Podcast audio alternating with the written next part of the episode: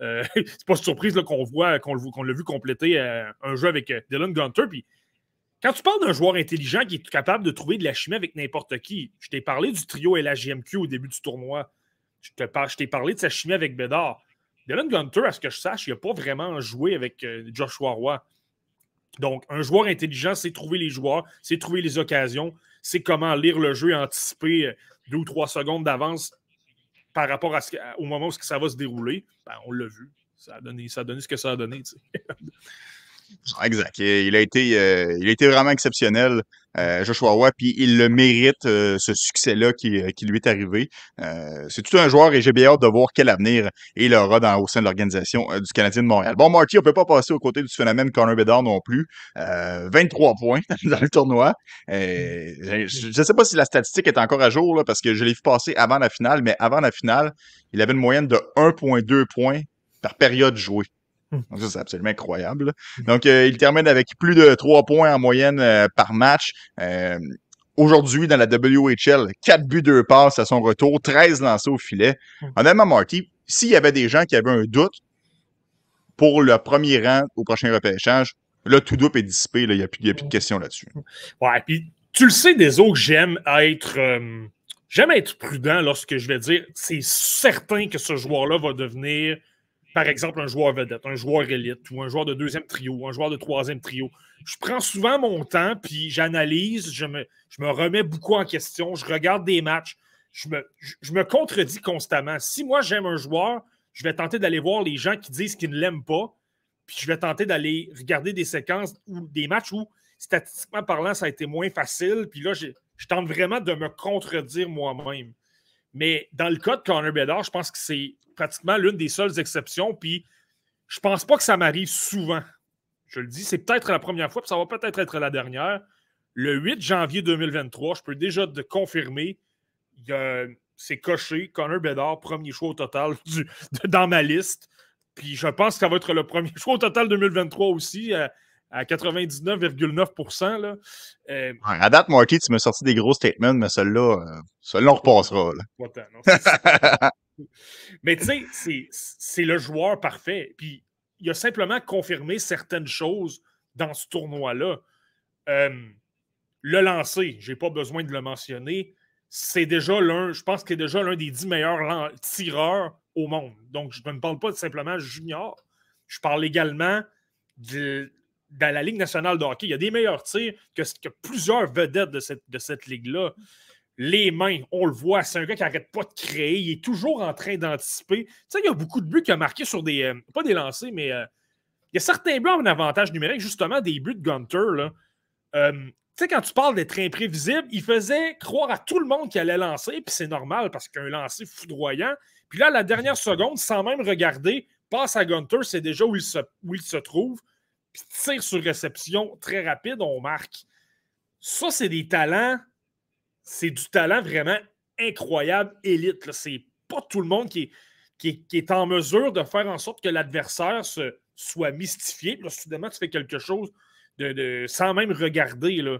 Euh, puis là, c'est les, petits détails, c'est comment tu gères ton match. Tu sais, Connor McDavid, il est très bon, mais par moment, tu le sais, dans les dernières années, il y a eu souvent des critiques. Est-ce qu'il est capable de jouer en série? Est-ce qu'il est capable de s'illustrer quand ça compte? Euh, on n'était pas certain jusqu'à l'an dernier, je pense. L'an dernier, je pense qu'il a convaincu beaucoup d'observateurs, mais il y avait des doutes jusqu'à l'an dernier. Connor Bedard, contre la Tchéquie, on l'a dit lors de notre dernier épisode, le premier match, il a été pratiquement le seul à être bon. Il a obtenu 10 ou 11 lancés. Est arrivé dans le match suivant contre l'Allemagne. Je comprends que c'est l'Allemagne, c'est pas, pas une grosse équipe.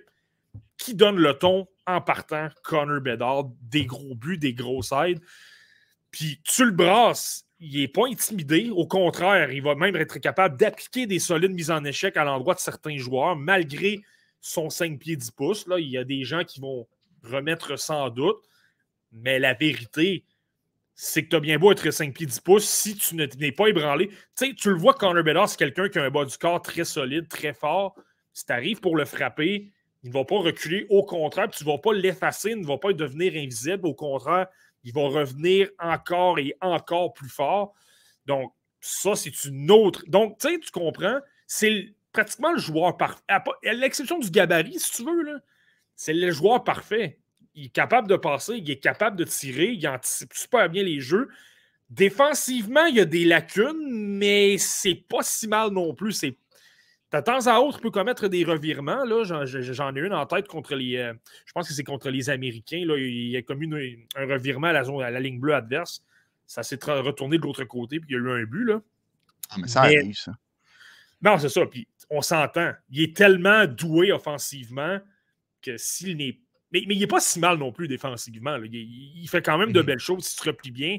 Puis tu le dis, tu le sais, je le dis souvent, désolé, le côté défensif, c'est probablement ce qui est le plus facile à travailler.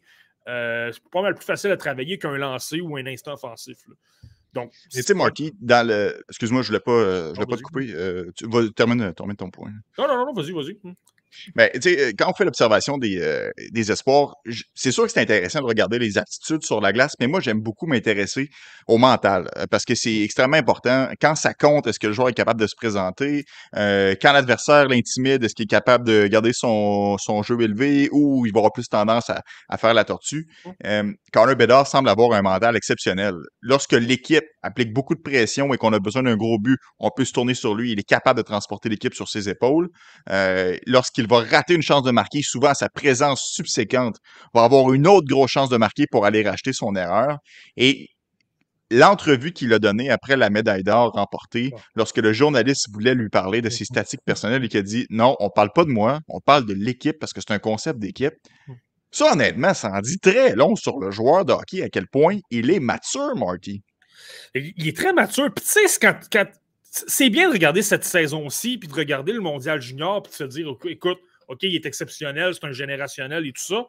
Mais je vais aller plus loin que ça. Je vais aller dans les saisons précédentes. Rappelle-toi, à 15 ans, joueur exceptionnel. Rappelle-toi, dans le scénario dans lequel il était à, 15 ans, là, on était dans la saison 2020-2021. Euh, on était en pleine COVID-19. Première euh, édition du podcast La Relève. Première édition du podcast Le Relève, on a, nos, premiers pas, on commençait déjà à parler de Connor Bedard comme. Euh, je me souviens, si je me souviens bien, je l'avais dit, meilleur espoir depuis Connor McDavid et je maintiens mon point. Mais mon point, c'est que rappelle-toi, euh, les activités de la WHL et de la OHL étaient, étaient stoppées. Il y a seulement la LHGMQ qui, qui jouait grâce au concept des villes-bulles.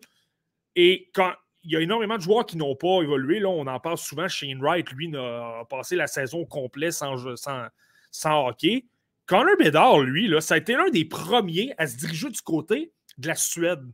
Aller jouer avec HV 71 dans l'équipe des dans la Ligue suédoise des moins de 20 ans, déjà à 15 ans, je me souviens, il y avait une créativité puis un sens du hockey absolument exceptionnel, mais c'est simplement de te dire qu'à 15 ans, je répète, à 15 ans, extrêmement jeune et des Canadiens.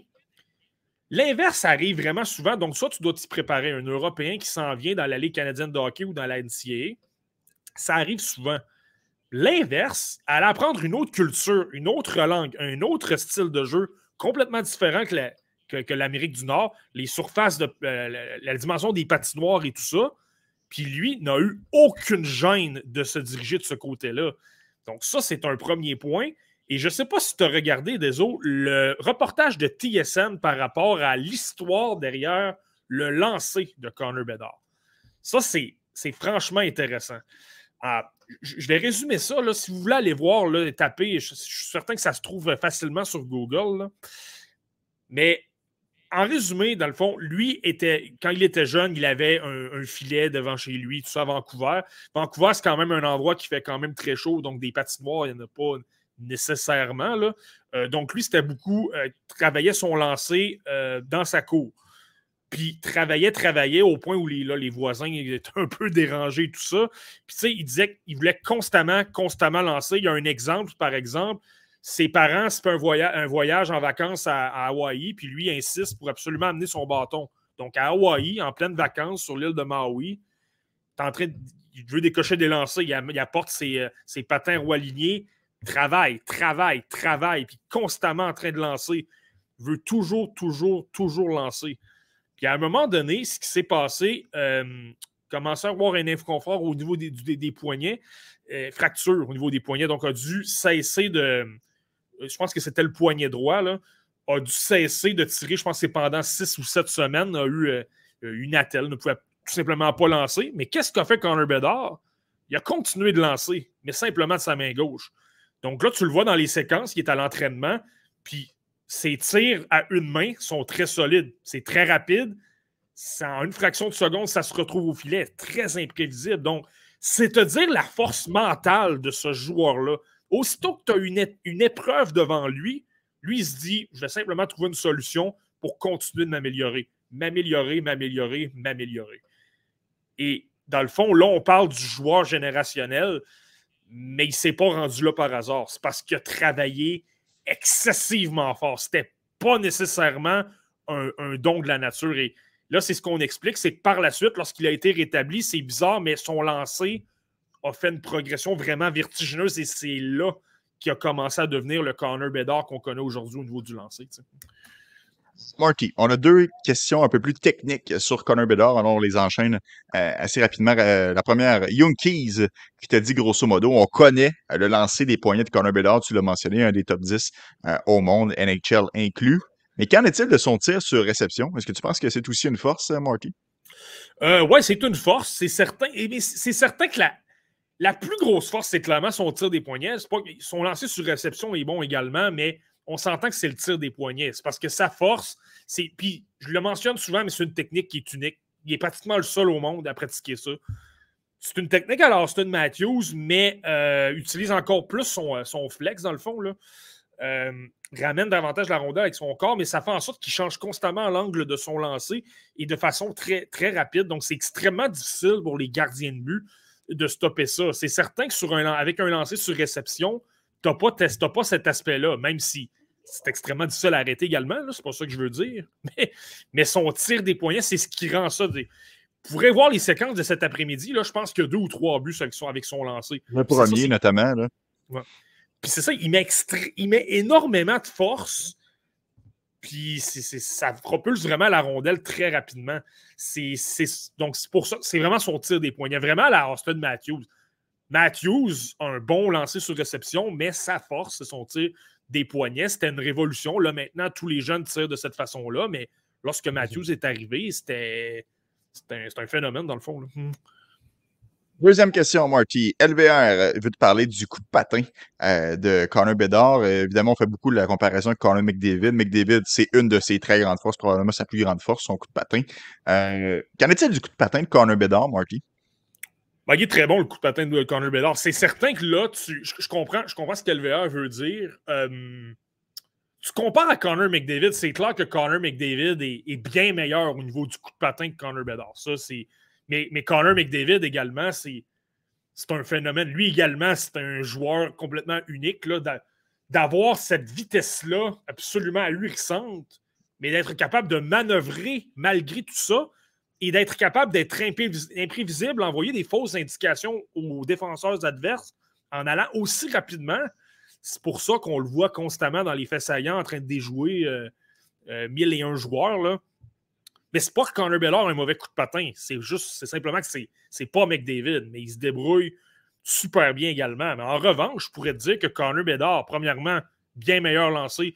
Tu sais, Connor McDavid, il a un bon lancé, mais Connor McDavid, tu parles pas de lui pour son lancer. C'est, c'est quand même rare que tu le vois décocher des lancers sur réception ou, et, mmh. tout ça. Sa force, c'est ses mains et de manœuvrer la rondelle. Tu sais. Mmh. Et sa force, c'est que la rondelle sort tellement rapidement de sa palette parce que tu t'attends pas à ce qu'elle parte à ce moment-là. Euh, Marty, la question qui tue. Les deux joueurs dans leur apogée, prends-tu Connor McDavid ou Connor Bedard dans ton équipe? Tu veux dire les, les, deux à leur apogée? Ouais. Eh mon Dieu, c'est une bonne question, ça. Euh, je pense que j'y vais avec.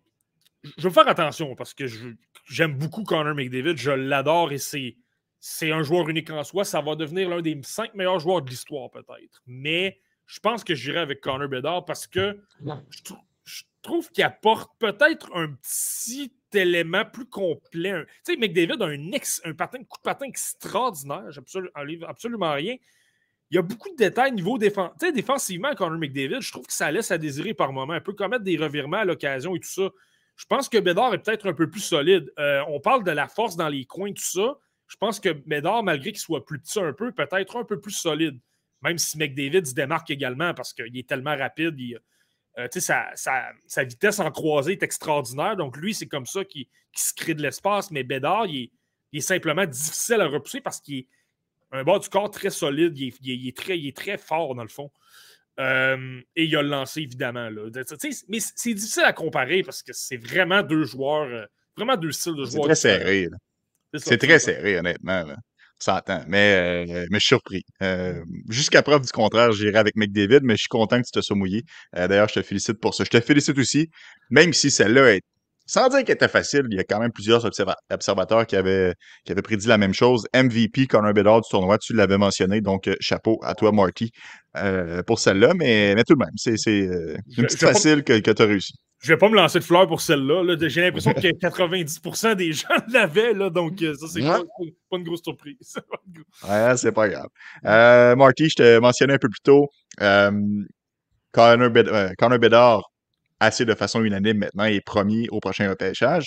Euh, mais tout de même, on pouvait surveiller Adam Fantilli dans ce tournoi-là. Et selon certains, il a perdu des plumes. Toi, Marty, de façon générale, est-ce que tu as été complètement euh, déboussolé de voir aller Adam Fantilli ou tu as été capable quand même d'apprécier certains aspects de son jeu, même si les points n'étaient pas toujours au rendez-vous? Cinq points en cette rencontre?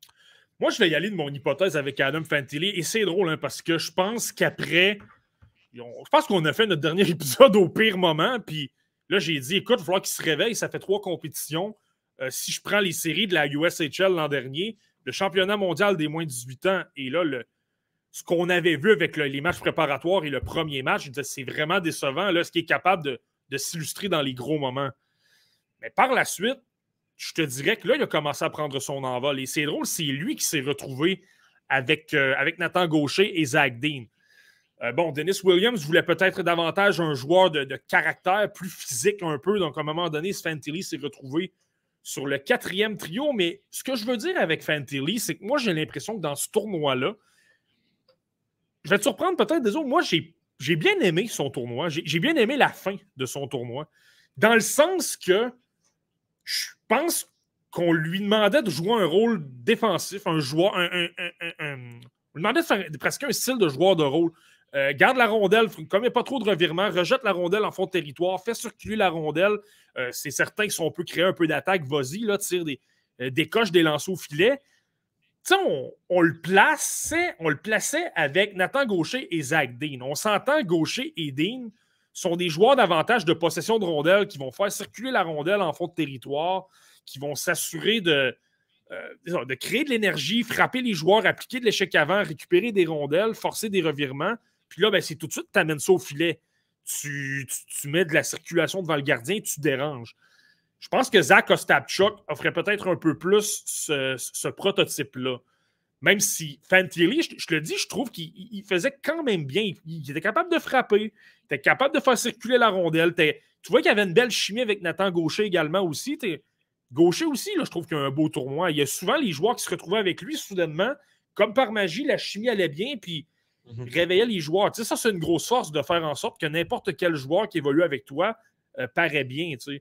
Mais, pour Fantilli, je pense qu'il y a un aspect à un moment donné qui, moi, c'est certain que contre les Américains, on parle de joueurs qu'il connaît très bien. La majorité sont dans la NCAA. Et il y avait même des coéquipiers devant lui. Là. Je parle à Luke Hughes, à Roger McGrorty, à Gavin Brindley. Mais dans le cas de Fantilli, c'est ça. Je pense qu'il n'y avait pas les éléments offensifs pour produire offensivement et on lui demandait. J'ai tellement vu ça souvent des autres avec l'équipe Canada Junior, des joueurs absolument renversés offensivement et on leur disait rentre dans le plan de match, joue le style qu'on te demande, sois robuste, ne, tente pas trop d'en faire offensivement. Je pense qu'il est entré dans cette catégorie-là. Et c'est drôle, hein? il y a un joueur, moi, que j'ai trouvé avec lequel j'ai trouvé que ça, ça s'est super bien passé. Je trouvais que la chimie était là dès la première seconde.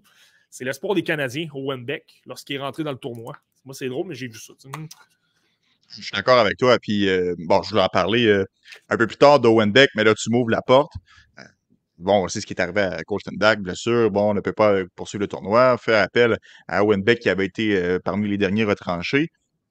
quand on parle d'un joueur qui s'acclimate rapidement et qui rapidement est capable de gagner la confiance de ses entraîneurs pour obtenir des missions importantes, honnêtement, au Winbeck, autant je lançais des fleurs à Joshua Roy tantôt, c'est un autre bel espoir du Canadien qui s'est bien illustré dans la compétition, même si l'échantillon était très petit, seulement trois matchs, Marty. Ouais, mais tu sais, c'est ça qui est fascinant avec.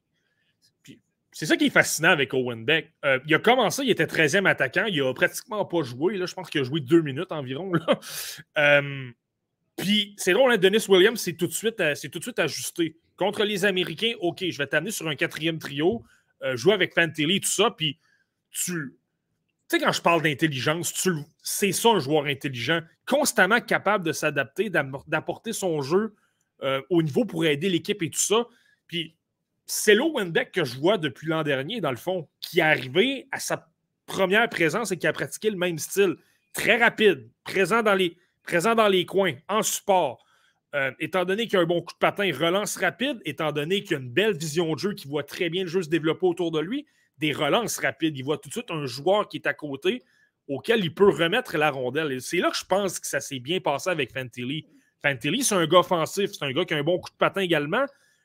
C'est ça que j'ai trouvé intéressant vers la fin du tournoi Fantilli. On a également vu, lorsqu'on parle d'un gars intelligent, lorsqu'on parle d'un gars qui a des aptitudes offensives, une, vision de jeu, un lancer sur réception, euh, qui présente vraiment toutes les qualités que tu peux rechercher chez un joueur d'élite au centre, il l'a montré. Et là, Beck, avec son intelligence, avec la vitesse, était capable de bien, de bien complémenter, toujours à côté de, de Fantilli. Les deux se trouvaient sur la patinoire.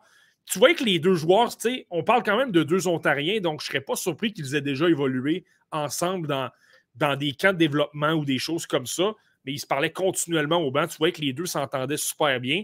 Puis ça, ben, je pense que c'est positif pour Fantilli, mais également pour Beck de voir à quel point son intelligence fait, fait bien paraître tout le monde. Puis c'est drôle parce qu'il a pratiquement volé le poste de Reed Schaefer qui s'est retrouvé 13e euh, attaquant. C'est pas peu dire. Là. Ouais, mais il l'a volé, je veux dire, en même temps. Il l'a bien fait. Il a mérité ce poste. C'est pas comme si on lui avait donné de facto. il est arrivé dans des circonstances difficiles mm. et il a réussi à faire sa place. Donc, moi, je lui lève mon chapeau et je pense qu'il va être un élément important pour l'équipe Canada Junior encore l'année prochaine, puisqu'il va refaire l'équipe. Ça, il n'y a pas de doute dans mon esprit. Euh, tu, veux, tu veux racheter, Marty? Ouais, mais là, ça, c'est, là, c'est intéressant. Tu m'ouvres la porte. Je ne sais pas si tu as vu, parce que dans le fond, il a été échangé au piece de Peterborough hier dans la oui, Ça, certainement. Euh, je ne sais pas si tu as vu euh, ce, que le euh, ce que le directeur général et entraîneur-chef des Steelheads de Mississauga a mentionné aujourd'hui. il est revenu sur Owen Beck. Il a dit Je ne veux pas parier sur Owen. Je ne veux pas parier contre Owen Beck. J'ai l'impression qu'il va évoluer à Montréal l'an prochain. Donc, faites-en ce que vous voulez, mais ça ouvre la porte à plein de choses. Ben, honnêtement, c'est pas impossible. Cependant, est-ce que le Canadien aura appris sa leçon de ne pas avoir envoyé un jeune joueur au championnat mondial junior? Je ne veux pas repartir le débat Slavkowski. On en a parlé abondamment lors du dernier épisode. Euh, mais la réalité, à mon sens, lorsqu'un joueur est, comme ça, n'est pas un pilier de ta formation, il doit retourner tirer avantage de ce championnat mondial junior qui est tellement formateur pour les jeunes joueurs. Mais bon, ça, c'est un autre débat qu'on aura l'année prochaine si Owen Beck euh, fait le club avec le Canadien de Montréal. Marty, euh, je peux pas faire la transition du Canada sans parler du capitaine Shane Wright. Il a essuyé sa part de critique. Euh, tu sais comment le public montréalais peut être un peu euh, bipolaire slash mesquin. Hein. Les gens étaient beaucoup derrière Shane Wright. Finalement, le Canadien ne l'a pas sélectionné, donc il devient un peu le bouc émissaire. Et là, les gens se, moquaient beaucoup de ses performances. Il a répondu avec un superbe but euh, lors du dernier match. Qu'as-tu pensé, Marty, du fait que Shane Wright a terminé le tournoi avec un point par match, titre de capitaine, et il a conduit ultimement son équipe à la médaille d'or? Ouais, ben, je pense que ça, je pense que ce qu'on a vu de Shane Wright dans ce tournoi-là, c'est ce, que ça va être de Shane Wright durant toute sa carrière, dans le sens où j'ai vu énormément de critiques. Les gens disaient Shane Wright a été mauvais. Euh, jusqu'au match de la médaille d'or, j'entendais énormément de critiques. On ne le voit pas offensivement. J'ai regardé le match de la demi-finale contre les Américains avec un ami, puis mon ami me disait On le voit pas, Shane Wright, il est mauvais, il est mauvais. Puis c'est drôle, mais à un moment donné, je me souviens, il me dit ah, Regarde comment il est mauvais, on ne le voit pas du tout. Mais on est en train de voir une séquence où c'était une chance de Brennan Hartman en échapper. Ça a été créé par Shane Wright, qui a gagné une bataille le long de la rampe, qui a effectué une remise euh, sur une passe soulevée. Euh, si Shane Wright n'est pas positionné au bon endroit parce qu'il anticipe bien, parce qu'il est excellent défensivement, parce qu'il a un bon coup de patin, donc suit très bien le rythme de jeu, ben, il n'y en a pas de revirement, il n'y a pas de récupération de rondelles. Et Shane Wright, ça, c'est l'aspect aussi qui est, intéressant. Dans les coins, il a été super bon. Moi, j'ai trouvé qu'en récupération de rondelles, il a été extraordinaire. Malgré le fait, et c'est vrai, je l'avoue, offensivement, c'est vrai qu'on ne l'a pas énormément vu. Euh, mais j'ai trouvé qu'il a créé beaucoup de choses au niveau des détails. Puis, donc, tu sais, je pense que ça, revient un peu à ce que ça va être, Shane Wright. Si tu recherches des fins spectaculaires, un tir, il y en a un bon tir, mais un tir canon. Tu sais, un joueur qui va être dans les faits saillants des bulletins de nouvelles tout le temps, c'est peut-être pas le joueur qui va emballer. Un peu, je je compare pas le style. Je pense que c'est pas du tout le même joueur, mais ça me fait beaucoup. La, la perception de Shane Wright chez les partisans me fait penser un peu à celle-là que, que, Sean Couturier pouvait avoir il y a, environ 10 ans. Sean Couturier, c'était pas un joueur spectaculaire. C'est un, joueur qui a un style de patinage un peu pas très dynamique, si tu veux. Tu as l'impression qu'il ne travaille pas super fort. Euh, c'est tout le contraire. Il est toujours bien positionné, il est toujours au bon endroit, il coupe plein de revirements, trouve le moyen de créer de l'attaque. Lorsqu'il est débarqué à Philadelphie, tu le sais, ça a pris plusieurs années avant qu'il euh, qu'il explose offensivement. Je pense qu'à un moment donné, ça a pris une blessure à Claude Giroux. Il s'est retrouvé au centre du premier trio. Euh, je pense qu'il avait même dit à l'entraîneur je, veux avoir ma chance, je ne vais pas te décevoir. Puis là, Sean Couturier a eu une, très belle explosion. Sean Couturier est devenu l'un des meilleurs euh, centres défensifs de la LNH. Et pourtant, c'est un gars qui a obtenu des saisons d'environ 80 points. il n'a pas encore la reconnaissance qu'il mérite, Sean Couturier. Donc, je me demande si Shane Wright puis je le répète, c'est pas le même style de jeu du tout. Wright est plus explosif, plus rapide. Donc, je pense que ça peut expliquer, euh, ça peut expliquer certaines choses. Puis il y a un aspect, moi, que je trouve intéressant. Tu sais, tu le sais, là, comment parfois on peut surinterpréter, suranalyser certaines séquences de l'externe sans rien connaître de l'intérieur. Là, on voit Shane Wright avec le fameux regard de la mort au repêchage 2022. Puis là, on se dit, quel mauvais coéquipier. Là, on entend des choses à gauche et à droite. Ah, il a été mauvais dans les entrevues. Il était super bête. Premièrement, c'est un joueur de 17 ans. Ça se peut que tu sois nerveux. Ça se peut que tu sois déstabilisé par les questions. Je ne suis pas en train de dire que c'est faux, mais il y, a y, a, y a en prendre et en laisser. Euh, par la suite, c'est certain que si tout le monde te dit que tu es premier au total, tu seras le premier choix au total, tu t'es fait une, tête, je vais jouer à Montréal toute ma carrière, je vais être bon puis que là, finalement, non seulement tu n'es pas premier, mais tu n'es pas deuxième et tu n'es pas troisième non plus, ça peut blesser un peu l'orgueil. Mais de ce qu'on entend, j'ai entendu Joshua Roy hier en parler, j'ai entendu Stéphane Julien en parler également. Je pense que c'était avec vous en plus, là, désolé. Euh, tout le monde le dit, c'est probablement le un des gars avec les meilleures attitudes euh, au monde. Semble-t-il que le gars il est super, super généreux, euh, vraiment là pour ses coéquipiers. Euh, c'est quelqu'un qui, pense un peu aux partisans également, j'ai l'impression. Là, c'est de, la, de la parenthèse, là, mais lorsqu'il a choisi la fameuse chanson début, c'est Shane Wright qui l'a choisi. Il a dit Moi, je pense que les partisans vont aimer ça. J'espère qu'ils vont embarquer. Il n'était pas obligé de faire ça. Il aurait pu simplement dire J'ai choisi une chanson pour notre vestiaire et c'est tout.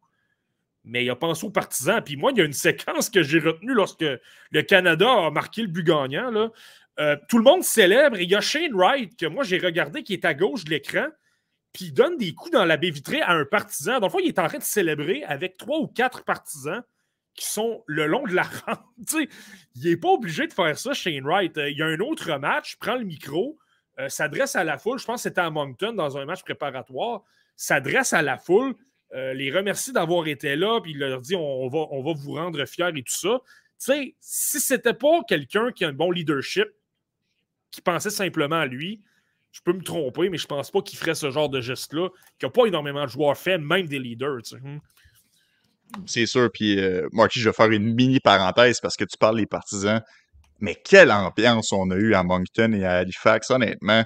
Euh, je pense que ça a fait la différence de ne pas tenir le tournoi dans une ville de la Ligue nationale de hockey où est-ce que les gens n'ont pas toujours accès à ce genre de c'était pratiquement ça le comble tout le temps. L'ambiance était là. C'est vraiment un beau tournoi, pas seulement sur la patinoire, mais aussi dans les estrades. Euh, on a su dans les derniers jours Shane Wright rétrogradé avec les Frontenacs de Kingston. Marty, euh, je te pose la question pour la forme, mais il s'agit de la bonne décision. Hein. Ouais, ben on n'a pas le choix. Tu sais, je t'ai parlé de son côté offensif. Puis c'est certain de la façon qu'on l'a utilisé avec l'équipe canadienne junior, on l'a placé davantage devant le filet. Là. Je pense surtout en avantage numérique. Là. Donc, on voulait essentiellement qu'il récupère des retours. On voulait essentiellement qu'il dévie des rondelles et il en a fait. Il a marqué des buts un peu de cette façon-là. C'est peut-être là la critique. C'est justement, je pense qu'on n'a peut-être pas assez vu offensivement. Euh, c'est un joueur qui aurait dû complètement dominer, être un peu au même niveau qu'un Logan Coley qui a, terminé deuxième meilleur pointeur du tournoi. On aurait dû s'attendre à ça.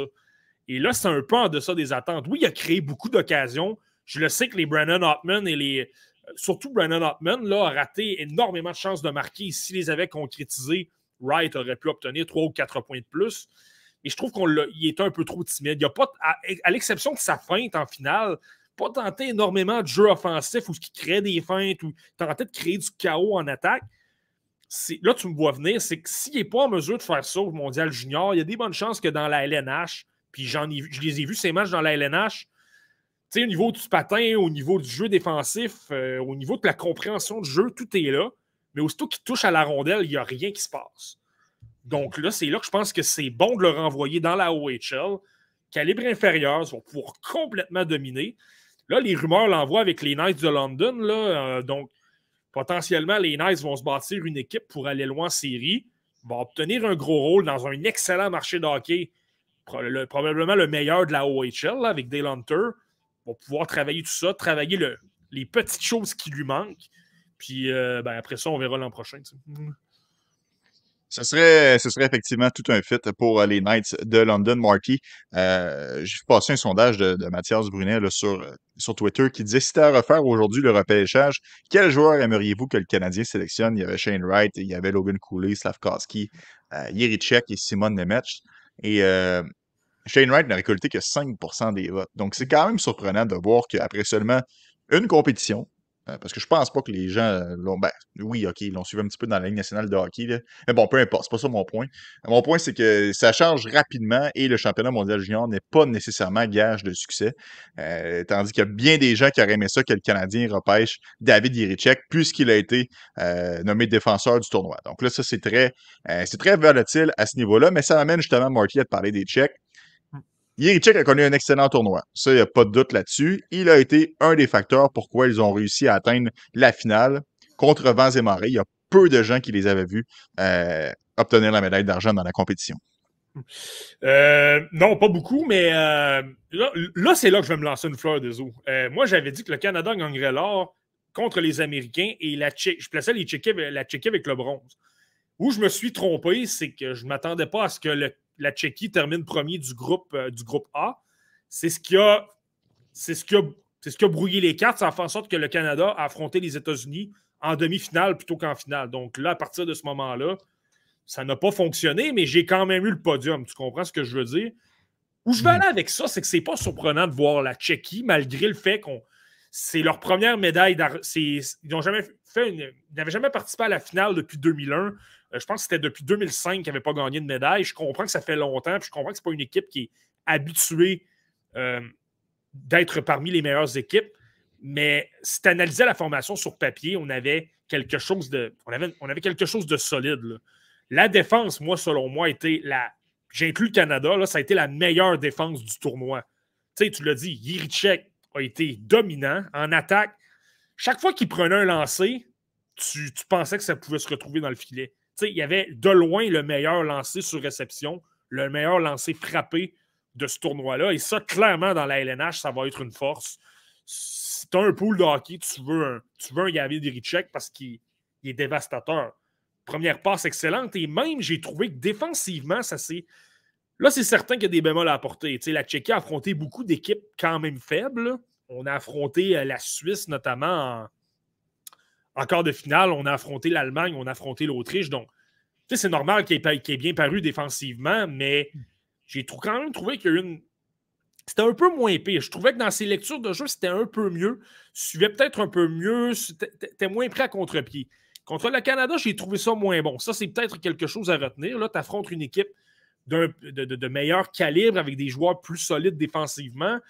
Euh, là, ça fait en sorte a peut-être été euh, surpris au niveau du positionnement. Mais super positif, mais, le reste de la défense, David Spacek a été vraiment bon. au niveau, autant défensivement qu'au niveau offensif. Stanislav Zvozil, dans les premiers jours du tournoi, c'était le meilleur pointeur de tout le tournoi jusqu'à ce que Connor Bedard se réveille. C'était le premier pointeur. Puis au niveau de l'attaque, au niveau de la relance, il a été très utile au check. Ça faisait en sorte qu'ils attaquaient la zone adverse avec vitesse. On était en mesure de surprendre les adversaires avec des surnombres. Des, euh, on pouvait marquer beaucoup là, avec des contre-attaques. Euh, même la troisième paire, Thomas Samara, j'ai trouvé que ça a été difficile, mais même un David Moravets, que j'ai jamais énormément apprécié, défenseur des Mosets d'Halifax, j'ai trouvé qu'il a été très solide. Pas nécessairement le plus mobile, mais je trouvais que dans les coins, euh, bon travail avec le bâton, gagnait beaucoup de batailles, était capable d'effectuer des relances. Euh, puis là, ben, tu as le gardien Thomas Choukanek qui a été extraordinaire, l'un des. Tu sais, été nommé dans l'équipe d'étoiles, c'est pas pour rien. Là. Euh, donc, tu sais, avec, tu le sais, je le dis souvent, nomme-moi une bonne défense, je vais te nommer un bon gardien de but. Ben, Soukanek a fait les arrêts avec des tirs qui provenaient de l'extérieur. la Tchéquie n'a pas donné, énormément de chance dans l'enclave et devant le filet c'est parce que la, brigade défensive a été très solide, très hermétique. Puis, euh, Soukanek, lui, a aidé parce qu'il était bon, oui. Et c'est également un, excellent joueur avec la rondelle. Donc, ça permettait d'effectuer des relances si on pouvait euh, relancer l'attaque euh, un peu plus haut sur la patinoire. Tu sais. qu'il en a assez fait pour se faire repêcher, Marty, Soukanek? C'est intéressant, ça, celle-là. C'est un joueur qui a été invité dans un camp de développement de la LNH. je ne me souviens plus de l'équipe, mais il a été invité dans un camp de développement. Euh, c'est un gars qui a été ignoré deux fois. Euh, tu le sais souvent, c'est tellement hasardeux, les gardiens de but. C'est quand même quelqu'un qui évolue dans la WHL, donc il évolue dans une bonne ligue. Euh, moi, j'ai vu des observateurs qui l'aimaient beaucoup, même à son année de repêchage. Donc, c'est fort possible qu'on dise à 19 ans, on va te repêcher. On va peut-être t'envoyer à 20 ans dans, la WHL. Développe-toi, prends ton temps. J'aurais le goût de prendre une chance, Deso, parce que c'est son talent. Il n'y a pas beaucoup de gardiens qui manœuvrent bien la rondelle. Je pense que c'est un atout. Et lui, il l'a. Et ça, je pense. Je ne suis pas en train de dire que ça va fonctionner. Je pense que tu le repêches. Euh, c'est mieux de le repêcher vers la fin du repêchage, 6 ou 7e tour. Mais là, c'est une chance. C'est la même chance que les Canadiens ont pris avec euh, Emmett Croteau, par exemple. Mhm. C'est ce genre de pari-là. Donc, moi, je verrais très bien prendre une, tu prends une chance, tu tentes de le développer le mieux possible. Si ça ne fonctionne pas, ben écoute, tu auras essayé. C'est un choix de sixième tour. Il n'y a pas beaucoup de choix de sixième tour qui évoluent dans la LNH. si ça fonctionne, ben chapeau, parce que c'est tout, tout, un coup tu te mords rarement les doigts parce que tu as passé à côté d'un joueur en, sixième ronde. Ça, ça mmh. c'est plutôt rare. Ben, merci à Yankees qui nous mentionne que c'était Buffalo, l'équipe qui euh, l'avait essayé. Alors, merci beaucoup pour la euh, précision. Marty, euh, rapidement, fais-moi mal et parle-moi du joueur élu sur l'équipe d'étoiles, Yerji Kulik, que le Canadien a décidé d'ignorer au dernier repêchage. Il a été fidèle à sa réputation. tireur d'élite, marqué plusieurs buts, important à sa formation, encore une fois. Ouais, ben tu sais, je parlais de la défense, puis au niveau de l'attaque, je pense qu'on avait moins de avait moins de ressources un peu, mais on avait des joueurs excellents défensivement, et, c'est là, moi, que Yerji Kulik m'a impressionné. Tu sais, le, côté offensif, je le savais qu'il était bon. on le sait, le tir sur réception qu'il possède est absolument dévastateur. Ça a été une force. Euh, tu sais, rappelle-toi du tour du chapeau qu'il a, inscrit contre l'Autriche. Euh, des, des, lancers canons, toujours bien placés, toujours des bonnes, euh, toujours de bons surnoms, capable de se faufiler tout seul. C'est c'est un, joueur qui est, excessivement bon, mais son jeu sans la rondelle a également euh, été solide. C'est quelqu'un qui était parfois le premier replié parmi les attaquants dans sa zone, donc aidait les défenseurs, aidait justement aux relances et tout ça. c'est ça, tu sais, par moments, ça peut être difficile. Moi, je trouve que contre le Canada, il est un peu plus effacé, mais en même temps, il, était pratiquement seul. J'aime bien Mathias Chapovaliv, mais c'est davantage un centre un gros joueur de centre qui est surtout bon euh, au cercle des mises au jeu et défensivement. Au niveau de l'attaque, c'est pas un joueur d'élite. Edouard Chalet, lui, a beaucoup d'attaques. C'est quelqu'un qui, a de une bonne vision de jeu, mais c'est un joueur de 17 ans, il a encore beaucoup de défauts et ça n'a pas nécessairement été celui qui a le mieux, euh, le plus ressorti dans ce tournoi-là. Donc, tu sais que Kulik est, plus, est en mesure de s'illustrer comme ça, un peu seul, je vais le dire comme ça, avec les défenses qui mettent vraiment leur effort sur Kulik. Euh, et là, justement, en avantage numérique, on l'a beaucoup vu, là, évidemment, étant donné que tu as la menace Yerichek, ben là, tu peux surveiller ça peut libérer de l'espace à, à Kulik pour qu'il décoche son, fameux lancer sur réception. Donc, donc tout ça mis ensemble, je pense que c'est satisfaisant. Puis surtout ce que je retiens de Kulik, et on l'a vu contre le Canada en fin de troisième période, on l'a vu quand ça comptait. Il y, a parfois, il y des moments dans le match où tu ne le voyais pas, mais lorsque ça comptait, lorsque tu avais besoin d'un gros but du côté de la Tchéquie, Kulik ressortait, puis ça, ben, tu le sais, c'est toujours très bon si tu veux te bâtir une équipe qui veut gagner une Coupe Stanley. Tu puis le but qu'il a marqué, il a marqué le, nez d'en face du gardien. Donc ça, c'est intéressant qu'il n'est pas seulement en périphérie en attente qu'un de ses coéquipiers lui envoie la rondelle. Marty, tu l'as effleuré rapidement. Euh, puis je veux pas que tu me mentionnes s'il fait maintenant partie de ton top 10, puisque la semaine prochaine, on aura euh, ton top 10 de mi-saison. Mm. Mais est-ce que Edouard Chalet a gagné des points selon toi dans ce tournoi? C'est pas mal resté au même point. Je vais être honnête avec toi. Là, c'est je dirais que dans les espoirs du repêchage 2023, c'est peut-être celui qui m'a le plus déçu. Euh, pas qu'il n'est pas bon. Quand il est bon, il est bon. Euh, on tu parlais du but de Coolix, c'est lui qui le crée. Là, Chalet décoche un tir sur réception, euh, retour. Tu par moment, tu, vois qu'il a le lancé. il fait d'excellentes lectures de jeu. Souvent, il anticipe très bien les jeux. Il voit le jeu deux ou trois secondes d'avance par rapport à ce que ça va se développer. Effectue des passes, se positionne bien. Et parvient à, provoquer des revirements, euh, récupérer la rondelle et créer des chances. Mais en même temps, il y a beaucoup de moments dans les matchs où on ne le voyait pas. Puis même lorsqu'on ne le voyait pas, c'est quelqu'un qui commettait parfois des revirements. Euh, physiquement, j'ai trouvé que ça a été difficile. Il perdait beaucoup de batailles dans les coins, il se faisait euh, séparer la rondelle du porteur. Il a souvent été victime de ça. C'est un peu normal, il y a 17 ans. Il va s'améliorer à ce niveau-là, puis je ne suis pas inquiet. Mais moi, c'est le côté constance que je voulais.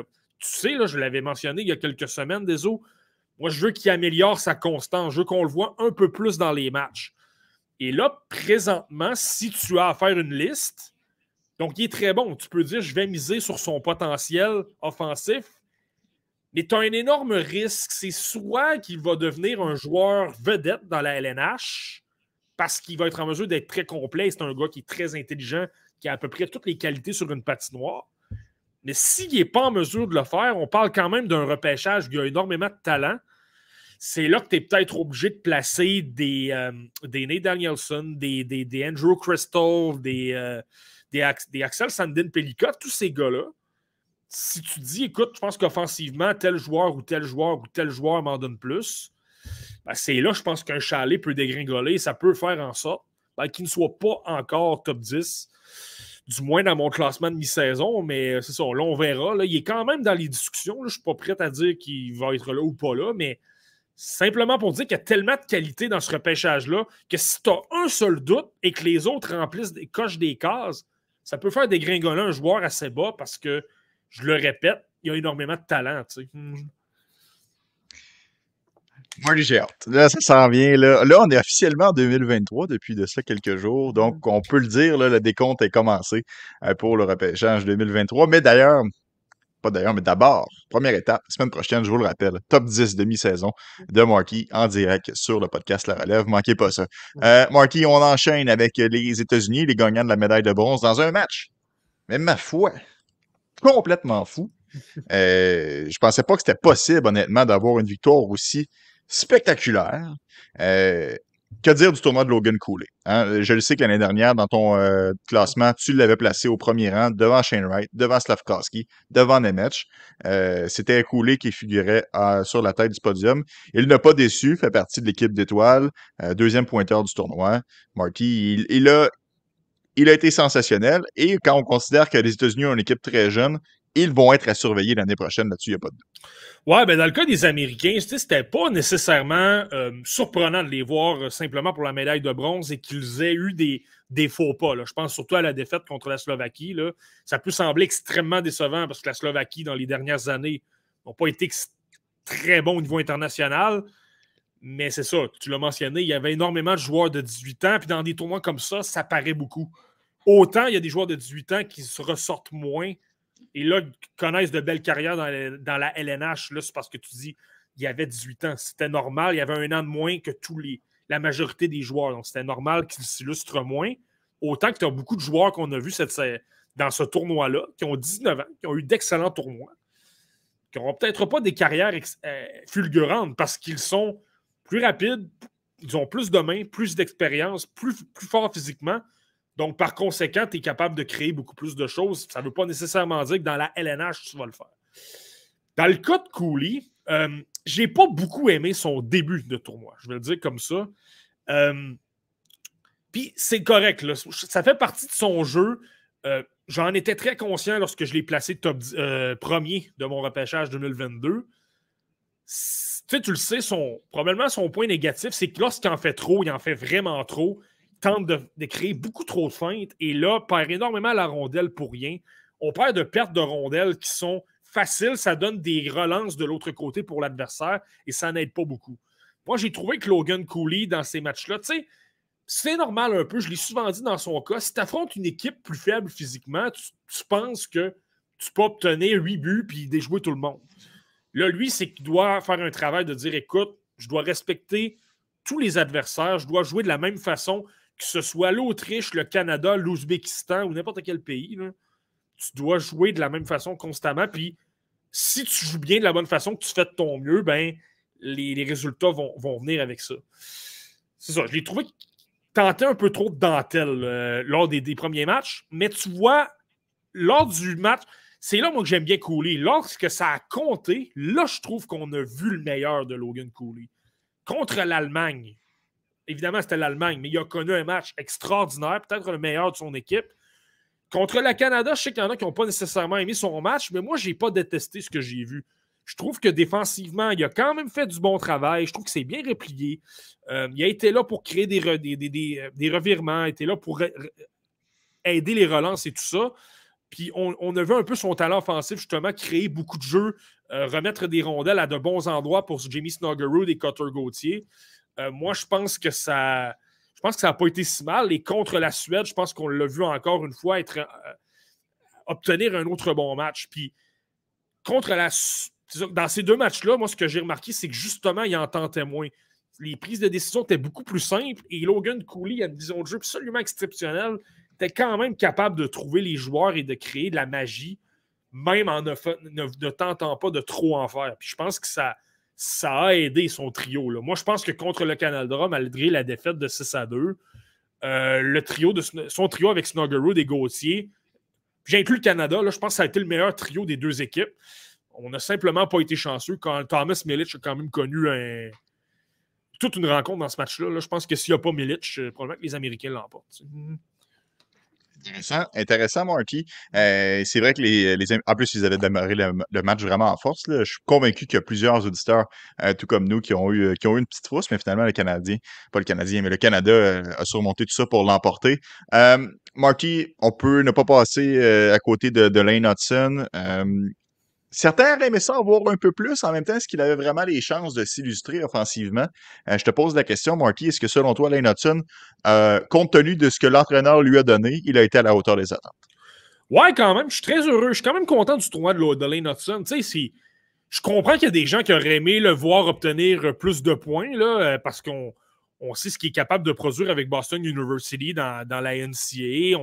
On a vu les jeux qu'on voit constamment sur les réseaux sociaux, sur Twitter et, tout ça. Tu ça, je, comprends tout ça, mais il y, a une, réalité qui demeure. Euh, avait davantage le. Euh, c'est davantage lui qui avait le, plus gros du temps de jeu. Euh, puis a commencé, le, a commencé le tournoi avec Jack Pierce. Ça, ça s'est vraiment mal passé. par la suite, il s'est retrouvé avec Sean Barron. Sean Barron, c'est un joueur de 19 ans. Lorsque je parle, lorsque je dis que c'est un tournoi de 19 ans, c'en est un bon exemple, ça. Lane Hudson, il a 18 ans. Et automatiquement, l'entraîneur-chef de l'équipe américaine, ben, il va préférer des joueurs de, euh, des joueurs de 19 ans, donc va donner des plus gros rôles à des Peart, à des, euh, des, des, Luke Hughes, qui, soit dit en passant, a eu un, tournoi quand même difficile. On ne va pas se faire de cachette. Ah oui, euh, clairement. Puis c'est ça. donc c'est là, que je vais. Dans, là que je vais. Dans les circonstances, il n'y avait pas nécessairement le, le gros rôle, le premier avantage numérique. C'est pas lui qui était sur la glace. Enfin, c'est arrivé à l'occasion, là, mais la plupart du temps, c'était pas celui qui était utilisé pour aller marquer le gros banc en fin de match et tout ça. Mais là, ce qui est intéressant, justement, j'ai parlé de la brigade défensive américaine. Euh, la stratégie d'y aller avec beaucoup de, défenseurs mobiles, mais pas nécessairement bons physiquement, Je pense que ça leur a fait mal dans les matchs contre la Suède et le Canada. Beaucoup de pertes de rondelles. On appliquait de l'échec avant, on commettait énormément de revirements, puis ça donnait des chances pour les, euh, autres équipes. On l'a surtout vu contre la Suède. ça a été, a franchement difficile. Euh, mais tu vois, malgré tout ça, donc Barron, j'ai trouvé que ça a été. Barron's bon début de tournoi, difficile lors des, euh, des, matchs de demi-finale et de, médaille de bronze. Hughes, difficile. Difficile pour beaucoup de défenseurs, mais Lane Hudson, ça a peut-être été le seul que défensivement, ça a quand même été correct. J'ai trouvé qu'il a fait un bon travail. Euh, tu, le vois, son intelligence, c'est même défensivement, même si un joueur de 6 pieds 2 pouces devant lui utilise son bâton, s'occupe de simplement soutirer la rondelle parce qu'il trouve très bien, capable de bien manœuvrer en zone restreinte, récupère des rondelles. Puis là, après ça, il a tellement de vision extraordinaire que là, il est capable de, d'effectuer des relances rapides. Il trouve tout de suite un joueur seul. Je pense qu'on a tout vu ça. Belle mobilité, a créé de l'attaque. Le, but de Chaz Lucius pour donner la médaille de bronze, c'est lui qui, euh, sans trop regarder Lucius, mystifie le défenseur devant lui. Le défenseur est complètement hypnotisé par, par Hudson. Ça lui permet de remettre à, Lucius. Lucius a marqué tous des petits détails que moi j'ai bien aimés. Évidemment, c'est un défenseur de 18 ans, c'est un défenseur de petit gabarit. Donc, tu sais, puis je l'ai bien aimé physiquement, c'est pas ça mon point. Il a gagné des batailles contre des gars beaucoup plus gros que lui, mais c'est certain qu'il doit prendre encore de la force si euh, un jour il veut atteindre la LNH pour atteindre un autre niveau. Un autre niveau.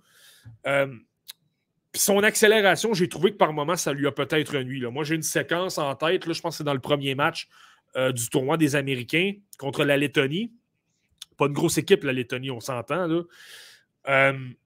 Les Notson fait une de. Une feinte, envoie l'information à tout le monde qu'il va passer. Euh, puis son couvreur se fait prendre au jeu, se dit écoute, il va passer, donc il est très conservateur, n'applique pas trop de pression. Ben là, Hudson en a profité, ça lui a donné de l'ouverture pour se faufiler. C'était le jeu parfait. S'il y avait moindrement d'explosion, il aurait contourné le couvreur et il aurait obtenu une très, très belle sortie de zone avec vitesse. En fait, il aurait attaqué la zone adverse avec beaucoup de vitesse, puis là, ça aurait pu créer une chance de marquer. Mais comme il manquait d'explosion, euh, l'attaquant, je pense que c'était Klaas Weinberg, l'espoir du Lightning de Tampa Bay, ben, il s'est simplement retourné, a donné deux coups de patin, a donné un coup de bâton, puis la, menace a avorté. Mais c'est pas qu'Hudson a mal évolué, au contraire, il a très bien fait. Mais étant donné qu'il y a moins d'accélération, ben, les adversaires euh, peuvent. Euh, peuvent se racheter, on va le dire comme ça. Surtout compte tenu de son gabarit. C'est une chose de, de, ne pas avoir de coup de patin quand tu fais CC5. Euh, quand tu es un petit joueur, euh, tu n'as pas vraiment le choix d'avoir une explosion euh, pour justement te débourer dans la nationale. Bien que il a énormément d'autres arme à son jeu. Ça reste que ça, c'est une corde qu'il devrait ajouter pour, euh, pour la suite des choses, mais c'est évident, Marty, personne ne s'attendait à ce qu'il fasse la Ligue nationale de hockey à 18 ans. Euh, il a des, des, choses à travailler. Euh, il devrait encore grandir un tout petit peu, continuer à prendre de la masse musculaire et devenir un professionnel plus, plus mature, si tu veux. Mais ça, je pense que ça va devoir faire partie des, des cases à cocher pour le futur s'il veut vraiment s'établir comme un défenseur, un pilier du Canadien de Montréal. Marty, trois espoirs admissibles euh, pour les États-Unis au prochain repêchage. Trey Augustine, qui, euh, en la grande surprise, s'est retrouvé être le gardien de but numéro un des Américains. Euh, Charlie Stramel et Gavin Brindley, qui a très bien fait, du moins à mon avis, dans ce tournoi-là. rapidement, Marty, quel joueur t'a le plus impressionné? Ah, J'ai pas le choix d'y aller avec Augustine, parce qu'Augustine a quand même. Je pense que lors de notre épisode de pré-tournoi, on disait ne vous attendez pas à le voir devant le filet, ça va être le troisième gardien de but. Ben, Finalement, je me suis complètement trompé. Ça a été le gardien numéro un de l'équipe. Ça a été lui qui a été constamment utilisé dans les gros matchs importants. Puis il a quand même fait le travail. Les, les buts qu'il a accordés, à l'exception des matchs, du match contre la Suède, ça, ça a été difficile. Il a donné des mauvais buts, puis il a été chassé de la rencontre. Mais lors des autres matchs, j'ai bien aimé ce que j'ai vu. J'ai trouvé qu'il était combatif. Euh, c'est pas le gardien qui est le plus gros. Il est six, il est six pieds, un pouce. Mais moi, c'est là que j'ai pas de difficulté à prendre une chance avec un gardien de plus petit gabarit. S'il est intelligent, qu'il voit constamment le jeu, qu'il suit bien la rondelle, qu'il est toujours bien positionné, que sa technique est bonne et que, tu sais, il donne pas de retour. Il va euh, avaler la rondelle, je vais le dire comme ça. Euh, il se fait frapper par la rondelle. Puis moi, c'est ce que, c'est ce que je trouve intéressant d'Augustine.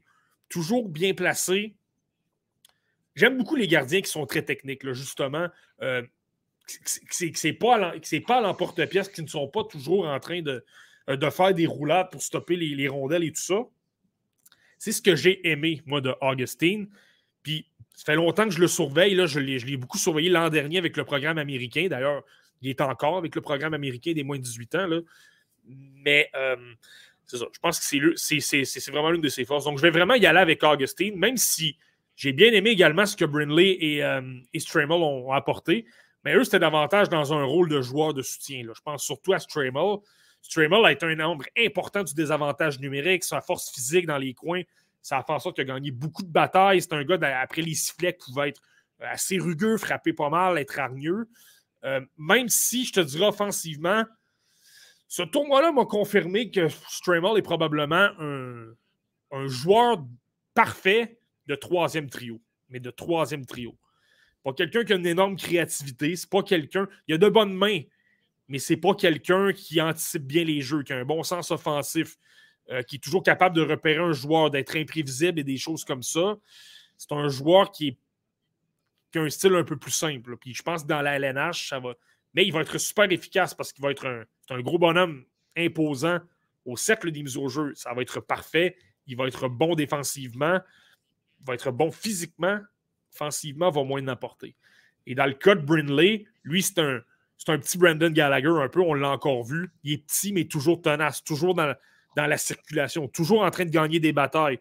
Euh, fait perdre patience beaucoup aux adversaires. On l'a vu dans ce tournoi-là. Et je pense qu'il a même montré plus de.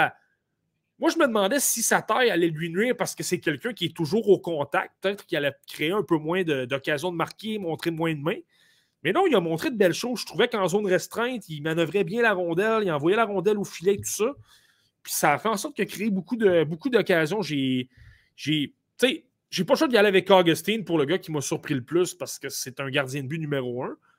Mais c'est serré avec Brindley, je te dirais. J'ai bien aimé son tournoi, moi. Hmm. Vincent Marty, donc ça fait le tour pour les Américains qui ont remporté euh, la médaille de bronze devant les Suédois dans un match complètement fou, je le disais, le 8-7 euh, pour la médaille de bronze. Deux joueurs admissibles au prochain repêchage euh, qui se sont démarqués dans bien des listes. Et d'ailleurs, je le répète, j'ai bien hâte de voir où se situera Léo Carlson dans ta liste de mi-saison lors de notre épisode de la semaine prochaine parce que lui, euh, plusieurs personnes sur Twitter ont mentionné qu'il avait dévancé Adam Fantilli. Donc, j'ai hâte de voir où tu te situes dans ce débat-là, Marty. Euh, mais au-delà du débat euh, Fantilli-Carlson qu'on aura la semaine prochaine, il faut reconnaître que Carlson a vraiment été dominant tout au long du tournoi. Euh, ouais, vraiment, vraiment. Puis c'est sais, tu le sais, j'avais des interrogations avant ce tournoi-là. Est-ce qu'il est capable de s'illustrer lorsque son équipe a plus de difficultés, lorsqu'on tire de l'arrière? Euh, lorsqu'il va se faire brasser, comment il va réagir? Euh, ce sont tous des éléments que j'avais hâte de voir, spécialement dans le cas de Léo Carlson, beaucoup plus que pour d'autres espoirs, dans un rôle important. Moi, je le voyais au sein du premier trio. Techniquement, ce n'était pas lui, mais je pense qu'en qualité, ça a été lui, là, avec, euh, avec Philippe Busted et puis là, pour le, membre, pour le troisième élément, ça changeait. Parfois, c'était Victor Schomburg, parfois, c'était euh, Fabian Wagner. Ça a changé euh, par moment, là, mais euh, ce duo-là est excessivement bon. Puis moi, c'est ça que j'ai trouvé intéressant. Mon hypothèse, finalement, n'était peut-être pas bonne. Là, je pense que c'est peut-être simplement dû au fait qu'il joue dans une excellente ligue, la SHL, contre des hommes, contre des joueurs expérimentés. Puis peut-être que Rebro ne l'avait tout simplement pas dans les matchs que j'ai regardés. Parce que dans les matchs qu'on a vu. La, Suède tirait de l'arrière et lui n'arrêtait pas. gagnait des batailles. C'est pas le joueur le plus. Tu ne le verras pas frapper tout le monde dans le coin et être super euh, dynamique et tout ça, mais il est toujours très efficace. Il va dans les coins, gagne sa bataille, soulève la rondelle au bon moment. Il voit déjà les options, donc il fait circuler la rondelle, fait toujours le bon jeu pour euh, créer de l'attaque et tout ça. Ça, j'ai adoré ça. Euh, on l'a vu sa vision de jeu, on a vu sa créativité. Euh, lorsque es en espace restreint, manœuvre super bien, trouve de belles occasions. Euh, ça lui a permis de créer justement beaucoup de chances de marquer avec Philippe Busted et tout ça.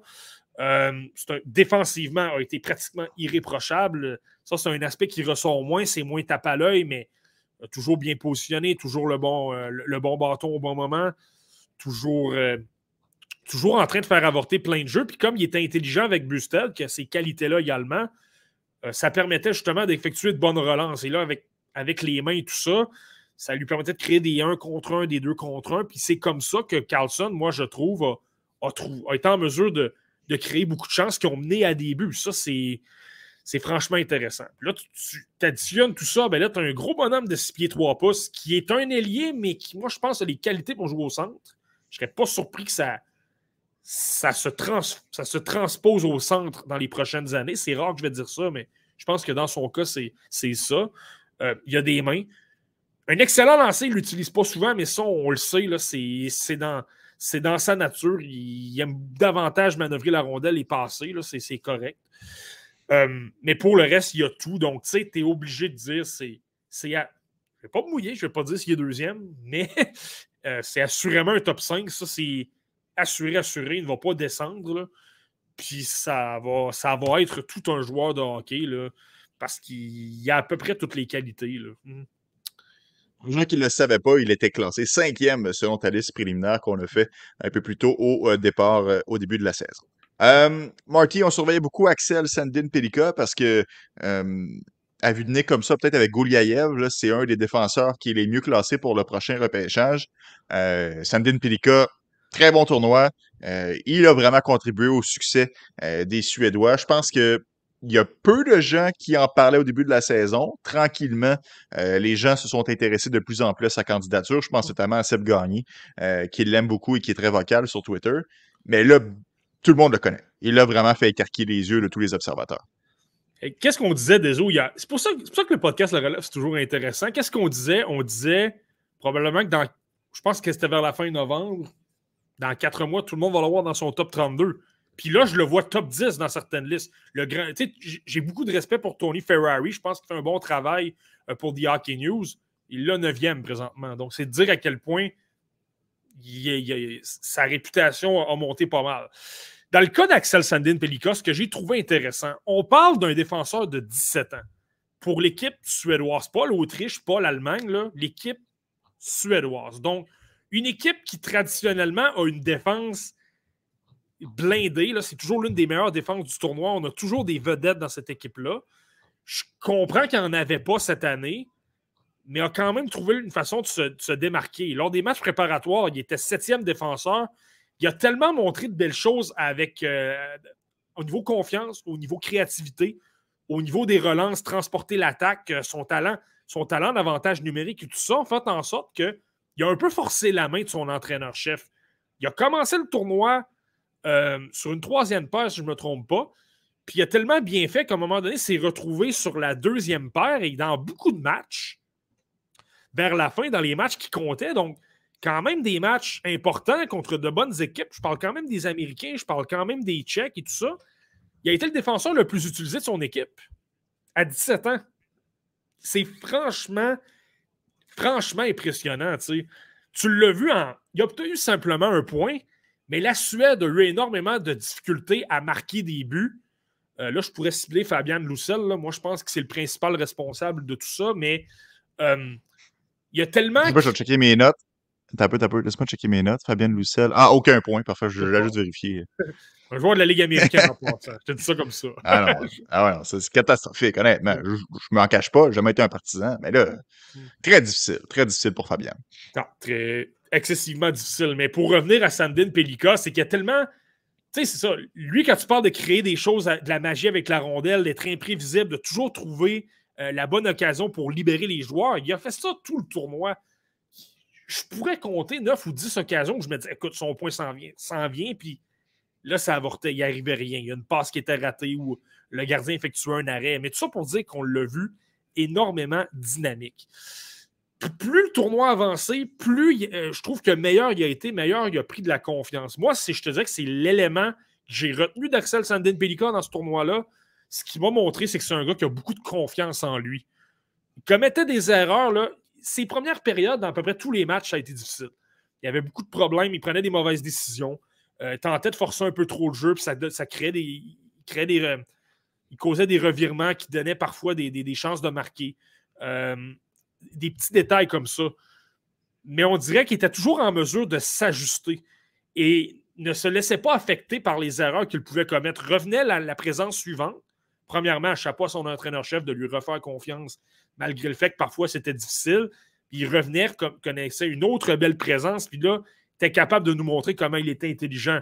Euh, s'il savait, s'il voyait que l'opportunité n'était pas là pour patiner, transporter la rondelle, aucune crainte de, revenir sur ses pas, de créer des chances de marquer, de, de, créer, de, créer de la relance et tout ça.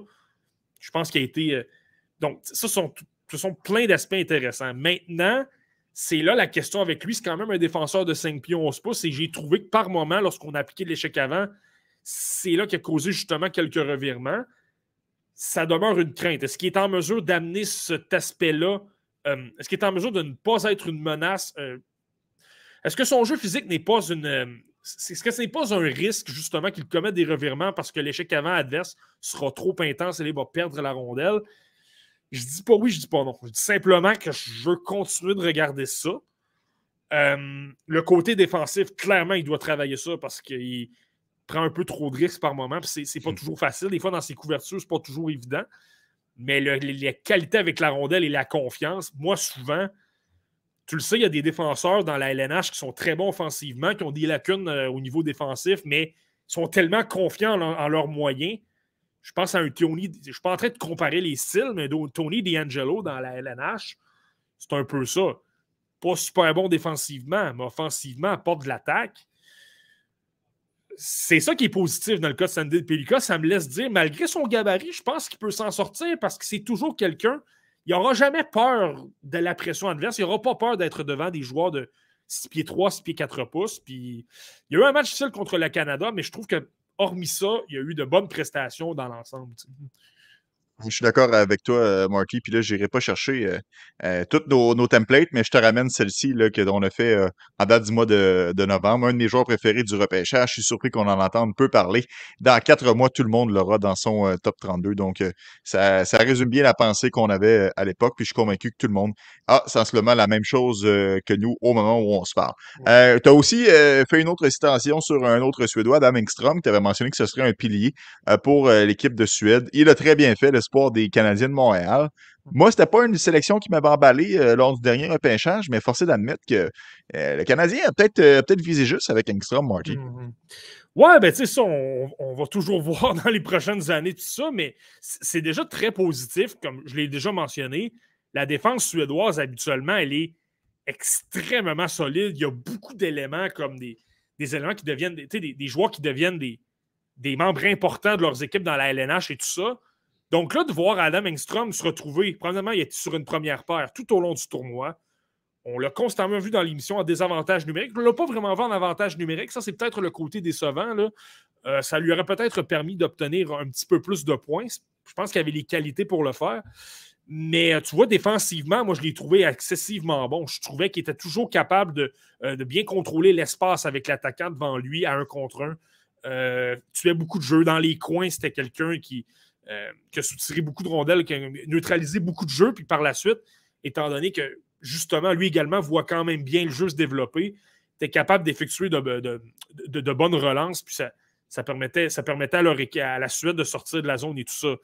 Euh, puis tu l'as sûrement vu, l'une des séquences lors du tournoi où il a stoppé un, il a carrément fait un arrêt de la mitaine, couché devant son filet. Ça, c'est assez ah incroyable aussi. Là. Euh, on a parlé ensemble la semaine passée. Exact, exactement. tu vois, bon, tu vois. mais, euh, mais euh, le côté que j'ai légèrement été déçu, mais en même temps, c'est ça, je pense qu'on a préféré des Victor Showhome, des, des Ludwig Jansson et des Sandin Pelika, mais moi, en attaque, pour l'avoir vu beaucoup à Rogel, je trouve qu'il en a peut-être apporté un peu moins que lorsqu'il était à Rogel. Et tu le sais, je l'ai déjà mentionné, je me demande si le style de l'entraîneur-chef suédois ne l'amenait pas justement à être un peu plus conservateur, de vouloir moins se porter à l'attaque, transporter la rondelle, créer des chances de marquer, euh, viser davantage euh, les, premières passes toutes simples à un coéquipier qui, est situé euh, près de lui. Je me demande si c'était pas davantage une question d'être conservateur, tandis que Rogel, traditionnellement, pour les voir depuis plusieurs années, c'est une équipe qui adore, adore créer, adore des défenseurs qui sont mobiles, qui créent de l'attaque, qui sont constamment en train euh, de se retrouver au filet, de, créer des surnombres et tout ça. Donc, c'est peut-être une question de différence de philosophie, mais bon, euh, je pense que j'ai bien aimé ce que. j'ai bien aimé ce que j'ai vu d'Angstrom, là. Euh, qui aurait pensé que ça aurait été le défenseur le plus. Euh, c'est ça. Il y a Jansson qui a eu de bons chiffres, mais j'ai pratiquement préféré défensivement un, un Engstrom. Je trouvais qu'il commettait peut-être un peu moins de revirements. On a vu ça, le, style défensif de l'entraîneur suédois dans le match de la médaille de bronze, avec huit buts alloué aux euh, Américains. Marty, je vais t'amener sur un autre sport du Canadien de Montréal. Évidemment, je fais référence à Philippe Méchard avec euh, la Slovaquie. Euh, bon, là, ça a été le festival de la comparaison avec pas mal tout, tout ce qui bougeait dans le cas de Méchard, mais je veux entendre ton opinion à toi. Euh, est-ce que Méchard en a assez fait pour être satisfait de sa prestation? c'est pas tout le monde qui semble s'entendre sur les prestations de, de, Méchard dans le ton. Hein. Ben, faut pas être trop sévère. Je, comprends qu'on pourrait dire, écoute, un Koulik a eu un tournoi exceptionnel, puis là, revenir avec la bonne vieille phrase. Pourquoi on a pris Philippe Méchard devant euh, Yerji Koulik? Je comprends tout ça. Euh, j'ai pas détesté, moi, ce que j'ai vu de Méchard. Oui, il y a dans certains matchs, peut-être qu'on l'a vu un peu moins. Là, c'était pas le. C'est là que c'est là que parfois les gens ont peut-être des attentes un peu euh, démesurées. Parce que le joueur a, montré de belles choses au camp des Canadiens de Montréal, Là, on se dit, il débarque dans une compétition moins relevée, qui n'est pas des matchs préparatoires de la LNH. Là, on s'attend à ce qu'il soit complètement en feu, qu'il qu'il ravage tout sur son passage. je le répète, c'est un joueur de 18 ans. Je le répète, il a montré de belles choses. J'insiste là-dessus, mais je trouve que physiquement, il y a une amélioration vraiment. Il se fait moins frapper solidement il y a moins de pertes de rondelles faciles. Il perd encore la rondelle à l'occasion, mais c'est moins facile. Ça, je trouve que c'est super positif. Je trouve qu'il roule beaucoup mieux ses mises en échec. ça permet par la suite de mieux faire circuler la rondelle aux Slovaques et tout ça. Euh, moi, j'ai bien aimé sa brillance d'esprit et dans certains matchs contre. Euh, je pense que c'est contre la Lettonie. Il y a un excellent, euh, il y a eu un excellent match il était à l'origine de deux aides, dont une passe quand même assez, assez exceptionnelle pour son coéquipier. On parle de. Il a, fait la, il a fait la différence. C'est lui qui a fait le travail dans ces matchs-là. Euh, donc, ça, je pense que c'est intéressant. au niveau vitesse, on le sait à quel point il est rapide, on le sait. Je le répète souvent, on dirait qu'il est constamment dans l'action parce qu'il est toujours. Soit il a la rondelle et qu'il tente de trouver une occasion, ou soit il va faire en sorte que. Ou soit il va être en, support d'un coéquipier qui a besoin d'aide et tout ça. On dirait qu'il est constamment impliqué. Ça, j'ai bien aimé. Bien aimé tout ça. En même temps, c'est ça. Je pense pas que c'est une grosse menace en avantage numérique. Je pense qu'il a montré de belles choses en circulation de rondelles.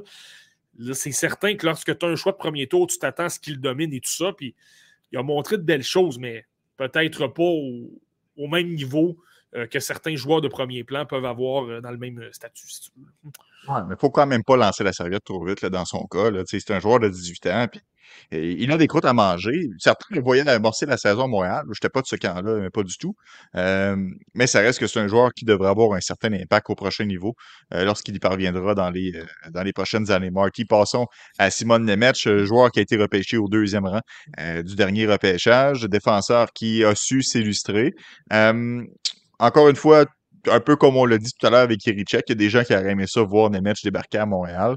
Ça a été un bon défenseur euh, de sa formation. On n'a pas grand-chose à y reprocher. Est-ce que tu as trouvé qu'il y, a des faiblesses qui ont paru dans son jeu, Marty? Euh, ouais, ben c'est certain que par, par moment, sur le plan défensif, je trouvais que je trouvais qu'il ça a toujours été son problème. C'est pour ça que je me disais que ça lui prendre une saison au complet dans la Ligue américaine pour travailler ça, parce que s'il débarque dans la LNH et qu'il continue euh, de commettre des, des erreurs de positionnement défensivement, d'être un, peu trop, un peu trop agressif à un contre un, puis de se sortir du jeu, il a tendance par moment à faire ça, sinon, Simon Emmett.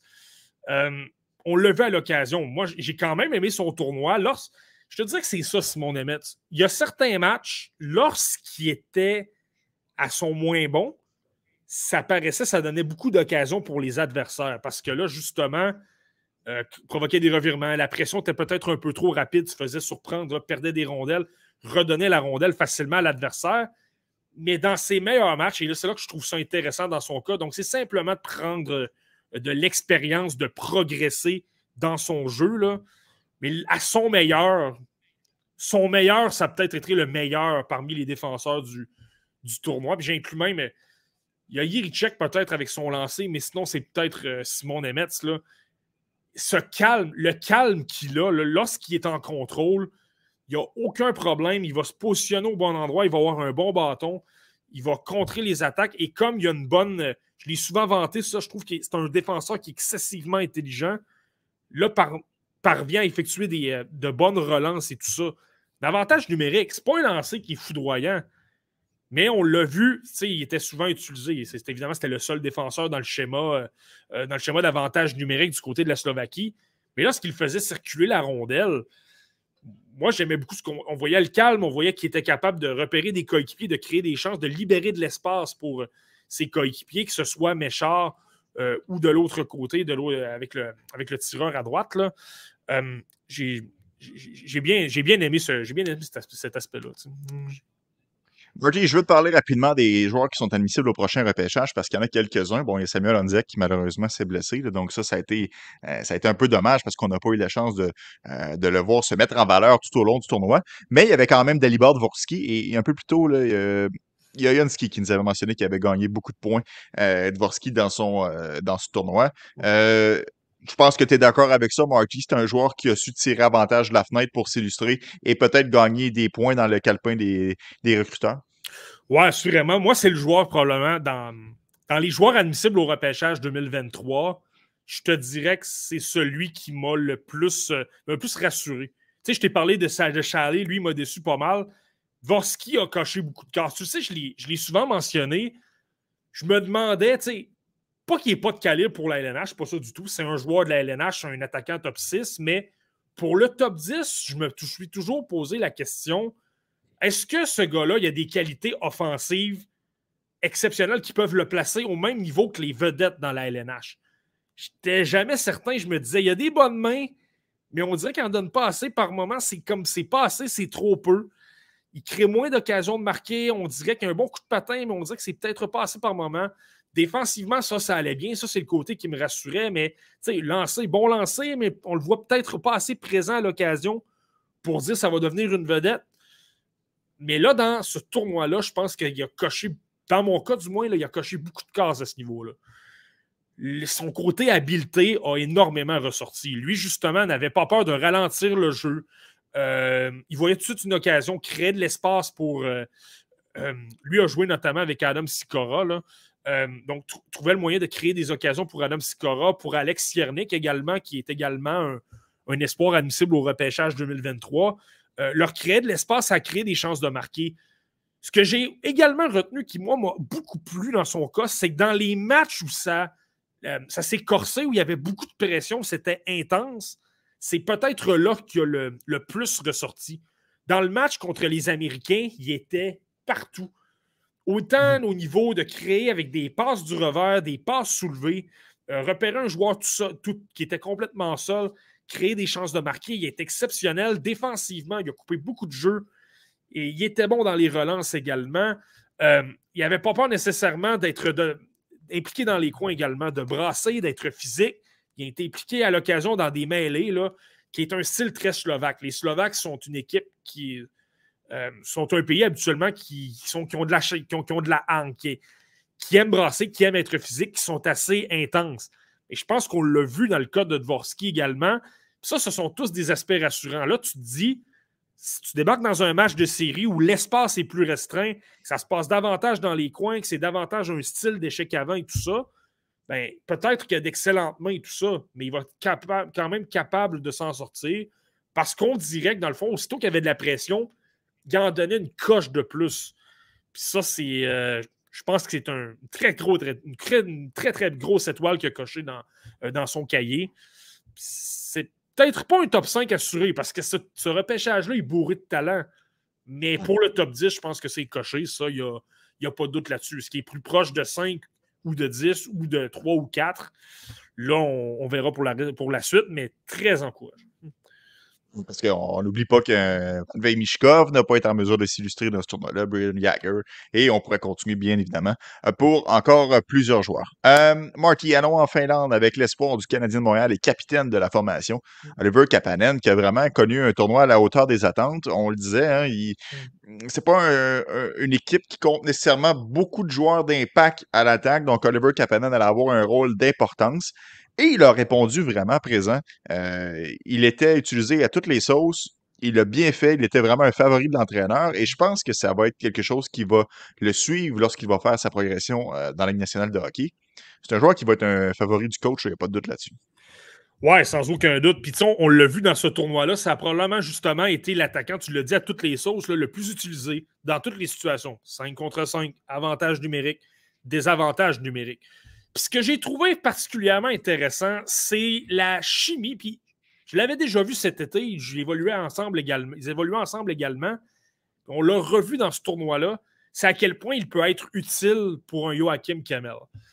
Joachim Kemmel, on en a parlé dans le dernier épisode, là, lors de son premier match, il a, commencé le match euh, en tant que 13e attaquant. Et par la suite, au niveau de la Finlande, ça s'est très mal passé contre la Suisse. Euh, a, été forcé de changer ses trios, de, de ramener Joachim Kemmel sur un, trio un peu plus important. Euh, revirement en fin de match qui a coûté la victoire à la Suède, pas la Suède, mais la Finlande, la Suisse l'a emporté. Mais, euh, et là, par la suite, l'entraîneur-chef s'est réajusté, a dit OK, je vais amener Kemmel sur mon premier trio, mais je vais le placer avec Kapanen. Et c'est là que j'ai trouvé ça intéressant. C'est là que tu vois que son côté, fait qu'il est bon dans les deux sens de la patinoire et qu'il est super intelligent, qui a un, sens du hockey très développé. Là, le QI hockey, il est là. C'est Costa qui s'est retrouvé avec Kemel. Ben, il sait que Kemel, défensivement, c'est difficile. On le sait que Kemel, au niveau de la compréhension du jeu, c'est pas toujours efficace. Il a tendance à se faire euh, attirer par la rondelle. Puis là, peut laisser un joueur de pointe complètement libre ou euh, il peut tenter de trop en faire. Là, il va effectuer une perte de rondelle et tout ça. on connaît tout ça. Mais là, Kapanen, par le fait qu'il se repliait énormément, c'est toujours le premier attaquant replié qui travaillait avec les défenseurs, bien, il pouvait pallier un petit peu à ça. Et également, être toujours en support, donc pouvoir toujours aider Kamel. Si Kamel perdait la rondelle, bien, il pouvait être quand même assez près, euh, effectuer une bonne pression avec son bâton. Tu pouvais récupérer des rondelles. Et en plus, puis là, il faut faire attention, je le répète avec ça encore, c'est certain que c'est un joueur de 19 ans dans un tournoi de joueurs de 19 ans. C'est normal qu'on voit une amélioration à ce niveau-là. Et je ne suis pas certain que ça va se voir dans la LNH. Mais le côté offensif de Kapanen a ressorti beaucoup. Il avait de la vitesse, il a exploité les espaces, il a transporté la rondelle et tout ça. Euh, on l'a vu créer beaucoup de jeux là, que tu dis justement, ce sont des joueurs qui ont un certain, euh, un certain instinct, qui ont, de la créativité, sont en mesure de faire ça. Euh, dans, le deux, dans la deuxième rencontre, là, effectuer un, contourne complètement le filet puis surprend le gardien de but, ça a été un superbe manœuvre, un très très beau but. Là. Sans dire à quel point il y a du talent. Ça demeure un Kapanen. Les Kapanen ont quand même. Euh, ont quand même du talent. Là, son oncle, c'était Sami Kapanen. Il a eu une très belle carrière dans la LNH. Son cousin, c'est Kasperi, qui, qui, évolue avec les Penguins de Pittsburgh. Donc, tout ça mis ensemble fait que ben, il y a des aspects super intéressants au niveau de l'intelligence de bien comprendre le jeu. Tu, l'as mentionné, Deso, là. Pour un entraîneur-chef, c'est du bonbon parce que tu peux l'utiliser pour défendre des avances, pour protéger un joueur offensif qui a des lacunes à ce niveau-là. Euh, il a besoin de temps en Finlande pour développer encore plus son jeu offensif, se développer surtout physiquement. Là, dans le mondial junior, ça s'est bien passé, mais je pense qu'il y a une progression encore à faire à ce niveau-là pour être à l'aise dans la LNH.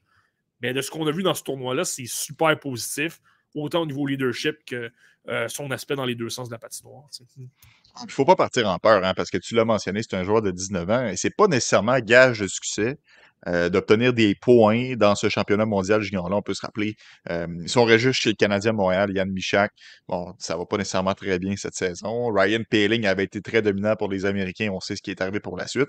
Donc, ça veut pas nécessairement dire qu'il va devenir une, un centre de, de, premier trio qui va exploser offensivement, mais ça reste qu'il va pouvoir être en mesure d'occuper un rôle sur un bottom six, un joueur responsable, un joueur capable de tuer des, des punitions, de jouer des rôles spécifiques euh, pour l'entraîneur. Donc ça, pour moi, euh, j'ai trouvé ça vraiment intéressant. Puis je suis emballé pour la suite des choses dans le cas d'Oliver Kapanen. On parlait tantôt de Beck qui pourrait peut-être percer la formation du Canadien dans un rôle l'année prochaine. N'écartez pas le, Finlandais euh, si euh, vous voulez mon avis. Pas nécessairement pour l'année prochaine, mais pour ce genre de rôle-là, je pense qu'il va, il va être en mesure de remplir les souliers. Marty, petit mot sur Brad Lambert, tu l'avais mentionné. Hein? C'était difficile. On espérait qu'il puisse rebondir. Euh, ce fut pas nécessairement le cas. Et là, finalement, on apprend dans les dernières heures qu'il va changer d'équipe. Donc, tout ça, là, ça fait beaucoup de choses à gérer dans le cas de Brad Lambert. Ouais, ben, tu sais, c'est malheureux à dire. Je, je m'en suis jamais caché. Là, euh, je te dirais, à partir de la deuxième moitié de saison l'an dernier, ça n'a jamais été mon, favori. m'a fait extrêmement peur. Je l'avais fait chuter du 5e au 21e rang de ma liste de mi-saison par rapport à la finale. Euh, ce qu'on voit avec Brad Lambert, c'est que je te dirais, premièrement, physiquement, chaque fois qu'il y a de la pression un peu trop intense devant, à ses côtés, il perd la rondelle. Il se fait bousculer très facilement. Puis ça, je l'ai vu également dans la Ligue américaine. C'était évident que tu ne vas pas le renvoyer avec le Moose du Manitoba, alors qu'il ne gagne aucune bataille et que c'est probablement l'aspect le plus important pour être dominant dans cette ligue-là. Lorsque Brad Lambert a du succès, sa seule grosse qualité où il est excessivement bon, je trouve, c'est lorsqu'il euh, lorsqu'il est en transition.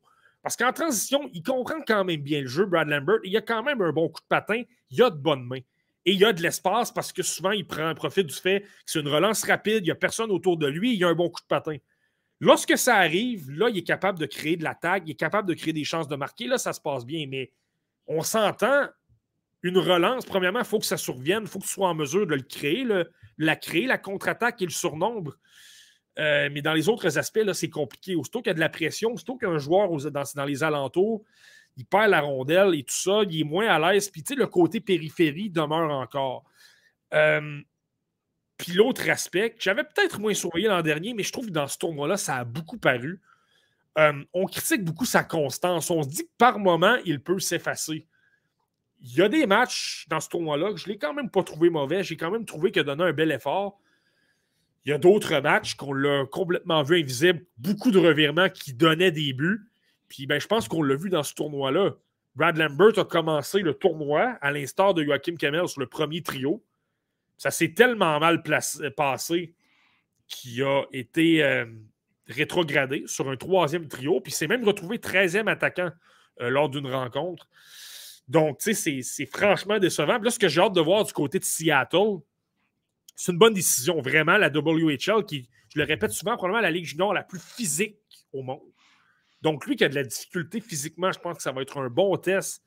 Mais dans une ligue avec euh, moins relevé, donc il va pouvoir travailler son attaque et tout ça, prendre de la confiance. Par contre, il y a quelque chose qui est à surveiller là, parce que les, les Thunderbirds de Seattle sont en train de se bâtir une puissance à l'attaque. Et pourrais même dire la défense, mais surtout à l'attaque, je compte au moins neuf joueurs qui sont des éléments extrêmement essentiels de cette équipe-là. Là, je pense à Jared Davidson également, qui est probablement le meilleur joueur, l'espoir des Canadiens de Montréal. Mais dans le cas de Lambert, c'est de dire va falloir qu'il travaille fort, va falloir qu'il en donne beaucoup. Parce qu'il y a beaucoup de bons joueurs et des joueurs qui ont de la chimie ensemble.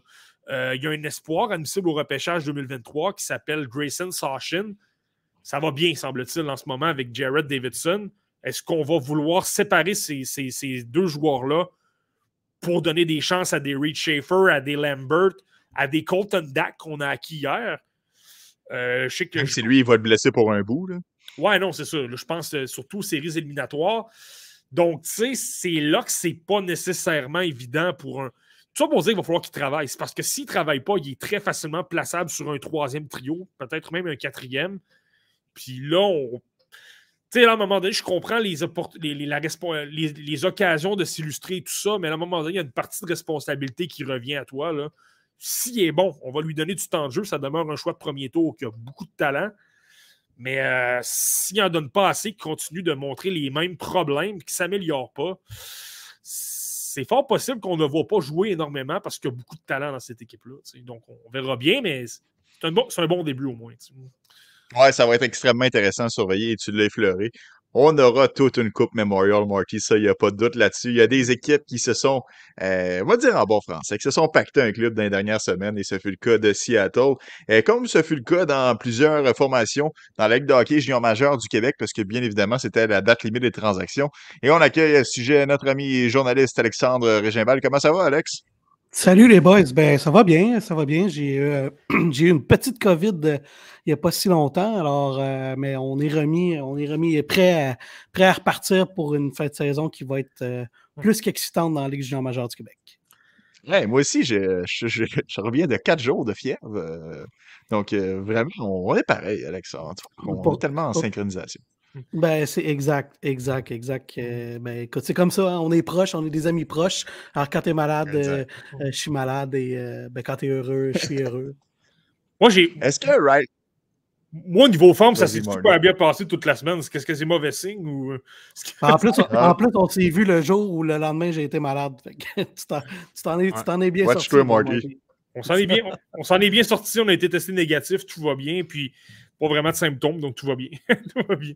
Euh, Alex, est-ce que Riley Kidney, lui, est en grande forme? On le sait, hein? espoir du Canadien de Montréal qui a été transigé avec euh, les euh, Olympiques de Gatineau. Est-ce que tu dirais que c'était le plus gros nom sur le marché des transactions? C'est certainement un des plus gros noms. je ne sais pas, est-ce que Justin Riobida était aussi un des plus gros noms, même s'il était déjà virtuellement échangé? Du moins, c'est ce qu'on entendait. Riley Kidney, c'est bon, un des gars les plus talentueux dans cette ligue-là. C'est un haut choix au repêchage. Alors, écoute, ça se, ça se défend. C'est certainement une des plus grosses prises. Puis c'est les Olympiques de Gatineau qui ont mis la main euh, dessus. Je pense qu'il y a beaucoup de monde qui s'attendait à le voir euh, bouger beaucoup plus tôt. Le Titan a décidé d'attendre. Est-ce que ça sera à leur avantage? Ben, euh, on verra. Peut-être que la transaction n'est pas, est pas complète. Peut-être qu'il y aura d'autres choses qu'on verra dans l'avenir. Mais pour l'instant, on va attendre de voir euh, pour évaluer cette transaction-là. Mais chose certaine, c'est un ajout de taille à l'attaque des Olympiques de Gatineau. Ouais, ben, j'ai l'impression que le, directeur général du Titan a peut-être. Euh, on entendait beaucoup de rumeurs et à gauche et à droite là, que justement, il semble-t-il que le prix était très élevé pour euh, Riley Kidney. Je pense qu'on entendait même des rumeurs à un moment donné de, transactions conjointes avec Jacob Melançon, qui finalement s'est retrouvé à Sherbrooke. Là. J'ai je me demande si le directeur général du, du temps Gadakadi Batter, je vais le résumer comme ça, a fait un guard snow dans l'époque de, Thomas Vanek. il, a tellement il a tellement voulu faire grimper les enchères, il a tellement fait en sorte que le prix est élevé qu'il y a beaucoup d'équipes qui ont, qui, ont, dit ben écoute, je ne suis pas prêt à sacrifier ce qu'on me demande, donc je vais, je, vais passer à un autre appel. Il y a d'autres bons joueurs dans cette ligue-là qu'on peut, qu'on peut acquérir. Il y a d'autres joueurs qui peuvent être utiles. Puis c'est là que j'ai l'impression que Louis Robitaille, selon moi, a fait, un bon coup à la dernière journée dans les, deux dernières heures de, disponibilité, euh, est en mesure d'obtenir Rally Kidney. Euh, contre. Euh, je comprends que Bobby Orr est un espoir des, des, Hurricanes de la Caroline, mais la réalité, pour en parler à des gens à Gatineau, c'est pas quelqu'un qui, euh, qui, avait un rôle très avantageux. Ce serait pratiquement retrouvé hors de la formation. Donovan Arsenault est tout un travaillant, mais lui aussi, le, temps de jeu aurait peut-être été un peu difficile pour lui. Donc, d'obtenir Riley Kinney contre un choix de premier tour et ces deux joueurs-là, je le mets en très, très gros guillemets seulement. Puis là, encore là, comme Alex le dit, c'est possible qu'on apprenne qu'il y a des, euh, euh, éléments qui seront ajoutés là, possiblement cet été. Là. Mais je trouve que pour un joueur de la trempe de. Tu sais, Riley Kidney, là, Olin Zellweger vient d'être échangé dans la WHL, a été échangé à Kamloops il y a quelques heures. Là. Puis vous devriez voir le prix, il y a un pactole de choix de repêchage. Je me serais attendu à ça pour un Riley Kidney, donc on l'a obtenu simplement pour ce prix-là. Je trouve que c'est un coup de maître de Robitaille. Ce qu'il faut comprendre, c'est que dans le, dans le hockey junior, les échanges sont pas mal plus complexes que dans la Ligue nationale de hockey. Parce que, bon. des échanges élastiques, mais oui. Ben, en tout cas, ouais, tu peux oui, d'une certaine manière, des fois, il y a des joueurs qui sont promis euh, bon, euh, l'année suivante pour qu'on puisse garder le noyau intact pour justement se donner une chance. Euh, des fois, ce n'est pas le cas. tu sais, regarde, l'échange de Miguel Tourigny a été complété à la date limite des transactions. on a vu des trucs bon, de, l'an passé revenir à la date limite des transactions cette année. Alors, écoute, ouais, Martin, qu'est-ce que tu as Non, non, non, vas-y, vas-y, vas-y. Ben, en, fait, ce que je veux dire, c'est que c'est encore un peu tôt pour évaluer si, bon, le directeur général s'est mis dans le coin parce qu'on n'a pas tous les détails. Fait que moi, je vais voir, j'attends de voir qu'est-ce qui va se passer euh, avec cette transaction-là au final. Mais ce que je sais, c'est que Gatineau a mis la main, comme tu le disais, des autres sur un des joueurs les plus convoités, un des gars les plus talentueux, puis qui plus est, un espoir du Canadien de Montréal. Euh, puis ça, ben, vous savez, quand euh, un joueur appartient au Canadien, ben, ça fait toujours pas mal plus de bruit. Hey, on en a déjà parlé, euh, moi, Marky, excuse moi je vais juste faire la parenthèse. Euh, c'est pas un joueur qui est beaucoup dans la lumière parce que justement, il évoluait à Batters. Euh, mm-hmm. Mais là, le fait qu'il va débarquer à Gatineau, en pleine course sur séries éliminatoires qui s'annonce fort excitante, il va avoir beaucoup de lumière sur lui d'ici la fin de la saison, et d'autant plus que c'est un espoir du Canadien de Montréal. Attendez-vous à entendre beaucoup plus parler de Riley Kidney, malgré que l'année dernière, il avait connu une saison phénoménale. Il avait vraiment été dans l'ombre de Joshua Roy, qui québécois, parle français et évolue à Sherbrooke. Donc, il y a quand même plusieurs éléments qui sont à prendre en considération. Mais il ne faut pas oublier non plus aussi, c'est un gars qui, l'été passé, faisait partie de l'équipe Canada Junior. Il, a été, il a fait partie du camp final cette année, il n'a pas fait l'équipe, mais euh, bon, on connaît le contexte aussi de l'équipe avec plusieurs joueurs qui revenaient de la Ligue nationale de hockey. Euh, mais euh, bref, tout ça pour dire que c'est un joueur spectaculaire. Je pense que Gatineau, les gens vont beaucoup l'aimer. C'est une pièce très importante que, que, que Louis Robitaille est allé chercher. Et Martin, qu'est-ce que tu voulais ajouter un peu plus tôt? Ben, petite parenthèse, par la suite, je vais parler de Riley Kidney. Là, tu sais, je parlais d'Olin Zellweger. Désolé, la, la, transaction est officielle depuis 15 minutes environ. Veux-tu écouter le prix que ça a coûté, Olin Zellweger, au Blazers de Kamloops? Je t'écoute, Marty. C'est incroyable. Dans le fond, les Blazers de Kamloops obtiennent Olin Zellweger et un autre joueur. Et en retour, on donne quatre joueurs, dont un joueur qui est, si je ne me trompe pas, euh, c'est un espoir de troisième, quatrième tour pour le, premier, le prochain repêchage, Caden Hamel, gros, gros défenseur physique. Mais surtout, 10 choix au repêchage. Tu en as 4 de premier tour. Tu en as 2 de deuxième tour. Et donc, tu, comprends, là, tu, fais la, la nomenclature. Je, je, vois le tableau de la transaction et je te dis, la liste que Everett reçoit, c'est fou. Ça n'a aucun bon sens. Mais tu te souviens, Marty, euh, Philippe Tomasino, le, une couple d'années, il avait été échangé pour ça, une dizaine de choix au repêchage. Là. Euh, des, fois, les prix, c'est. C'est ça le junior, hein? on y va all in là, après ça, on repartira un cycle, puis c'est pas plus Parce que t'as pas le choix, parce que t'as pas le choix, comme tu dis, c'est des cycles. Fait que, fait que, puis ça rend aussi les choses intéressantes. Euh, tu sais, je veux dire, quand on regarde présentement ce qui se passe dans la, dans la LHMQ, bien malin, euh, celui qui pourrait prédire qui est présentement l'équipe euh, qui, qui, va, qui, va, aller jusqu'au bout parce qu'il y a pas mal plus qu'un candidat.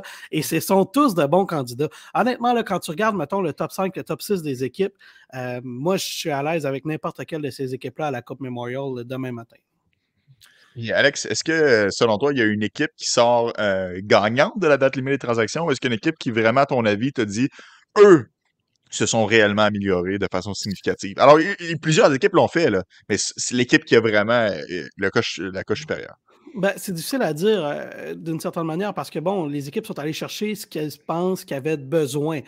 une équipe comme Québec a peut-être bougé un peu moins, mais quand tu regardes, euh, bon, ce qu'ils ont à l'attaque, euh, ils ont déjà un Zachary Bolduc puis un Théo Rochette qui sont parmi les meilleurs pointeurs de la Ligue. Ils se disent, bon, on a-tu vraiment besoin d'aller acheter un punch à l'attaque alors qu'on a des gars comme ça qui peuvent dominer des matchs à eux seuls? On était chercher un Stein Robida. L'équipe qui a fait ben, le plus de, de bruit, c'est euh, Gatineau avec le nombre de joueurs qui sont allés chercher. Ils sont, euh, bon, écoute, euh, ils sont allés chercher. Et, je vais ajouter Olivier Nadeau dans ce, dans ce, dans ce paquet-là parce qu'il n'a presque mm. pas joué depuis le début de la saison. Il est avec les Olympiques depuis le début de la saison, mais il était blessé pour la majeure partie du début de la saison. On est allé chercher mm. Alexis Gendron, Lapena. Il a l'expérience aussi, Nadeau. Ben, mais il a gagné l'année passée. Il a gagné la Coupe du Président. Cam McDonald, qui est un gars repêché, et Riley Kidney. On a laissé aller des gars comme Manix Landry et euh, euh, Bobby Orr, notamment. Euh, écoute, on a 10 joueurs repêchés du côté de Gatineau. C'est une équipe qui a bougé beaucoup. Est-ce que c'est l'équipe qui s'est améliorée le plus? Ben, ça, je vais laisser les gens euh, en décider parce que quand tu regardes euh, ce que Sherbrooke est allé chercher également, euh, ben, on s'est amélioré beaucoup avec des gars comme Jacob Melançon. D'ailleurs, lui, il a 7 points en 3 matchs depuis qu'il est arrivé. Tour du chapeau aujourd'hui. Brabanech, que vous avez vu là, au championnat du monde de hockey junior, c'est pas un mauvais joueur non plus. ajoute ça à l'attaque des Joshua Roy, des Ethan Gauthier, des Justin Gill qui brûlent roule la Ligue depuis le début de la saison. Euh, écoute, il y a beaucoup, beaucoup, beaucoup d'éléments intéressants. Puis, bon, écoute, à la défense, on est allé chercher des joueurs intéressants là aussi du côté de, de, de Sherbrooke avec Marc-André Godet. Et ça, c'est un gars que tu ajoutes à une défense qui était déjà très potable avec un autre gars qui était au championnat du monde d'hockey junior en finale, David Spachek, que, Martin aime beaucoup. Mm. Même Martin, euh, tu me disais que toi, tu considères que c'est peut-être un des meilleurs défenseurs de la Ligue, David Spachek? Oui, absolument. Mais tu sais, c'est un défenseur de 19 ans, il a de l'expérience. On parle quand même du fils de Yaroslav Spacek, un ancien de la, un ancien de la LNH. Euh, tu sais, il a un bon, il a un lancé qui est vraiment un, excellent lancé, là, autant frappé que sur réception.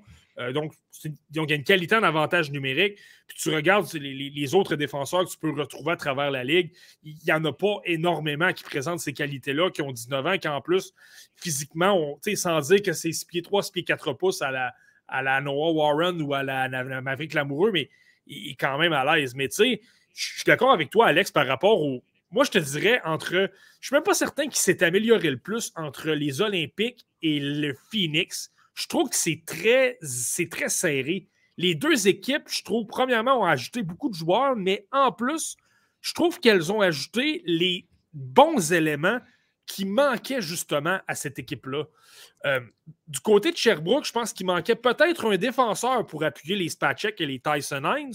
On va chercher Godet, que moi, personnellement, j'adore, je le trouve super bon un gros défenseur qui est très bon pour transporter la rondelle et qui, euh, a un bon flair justement pour euh, mettre de la pression sur les défenseurs. Pour, puis également, il y, a un, certain talent d'avantage numérique. C'est un excellent troisième défenseur à ajouter. On rajoute Jakub Brabenets qui peut jouer à l'aile, peut jouer au centre, mais lui, c'est un gars super bon dans les deux sens de la patinoire. Je l'ai souvent mentionné, ce qui manquait au Phoenix, je pense que c'était un autre joueur de centre pour aller compléter les Cole Hawkins, les, les Leighton Gauthier, les Josh Warroy les, et tout ça. Puis, donc, gros travail de à ce niveau-là. Du côté de Gatineau, la défense, on était déjà solide avec Tristan Luneau, Noah Warren, Isaac Belliveau. L'ADN de cette équipe-là, c'est vraiment l'intensité, c'est le travail. On a plein de joueurs qui n'arrêtent pas de travailler, qui sont très fatigants, sont tannants pour l'adversaire. Là, je pense à Samuel Savoie, Antonin Véro, euh, euh, de Zach Dean, ces gars-là. Ah, Nado, euh, Nado c'est pas un gars facile à jouer, ça là, non, plus. Là, alors, mais tu as raison, raison, continue. Non, ça, absolument, absolument. Puis, mais là, ce qu'on a ajouté, Riley Kidney, premièrement, je trouve que c'est quelqu'un qui est très bon en série, mais lui ajoute quelque chose qui manquait peut-être un peu plus du talent, vraiment du le fait qu'il a une vision de jeu absolument exceptionnelle. Ça, on avait peut-être un peu. Pas que Dean n'est pas capable de faire ça, puis Antonin Véro non plus, ils font très bien. Mais un élite parmi les meilleurs qui c'est sa spécialité. Je pense que ça va être utile. On l'a vu un peu contre les remparts de Québec hier. Là, il a obtenu un, but et deux aides, dont le but en prolongation. Puis ces deux aides, c'était justement, il a créé de la magie. Il a soulevé des passes, il a repéré des coéquipiers qui étaient excessivement difficiles à repérer. Très gros travail.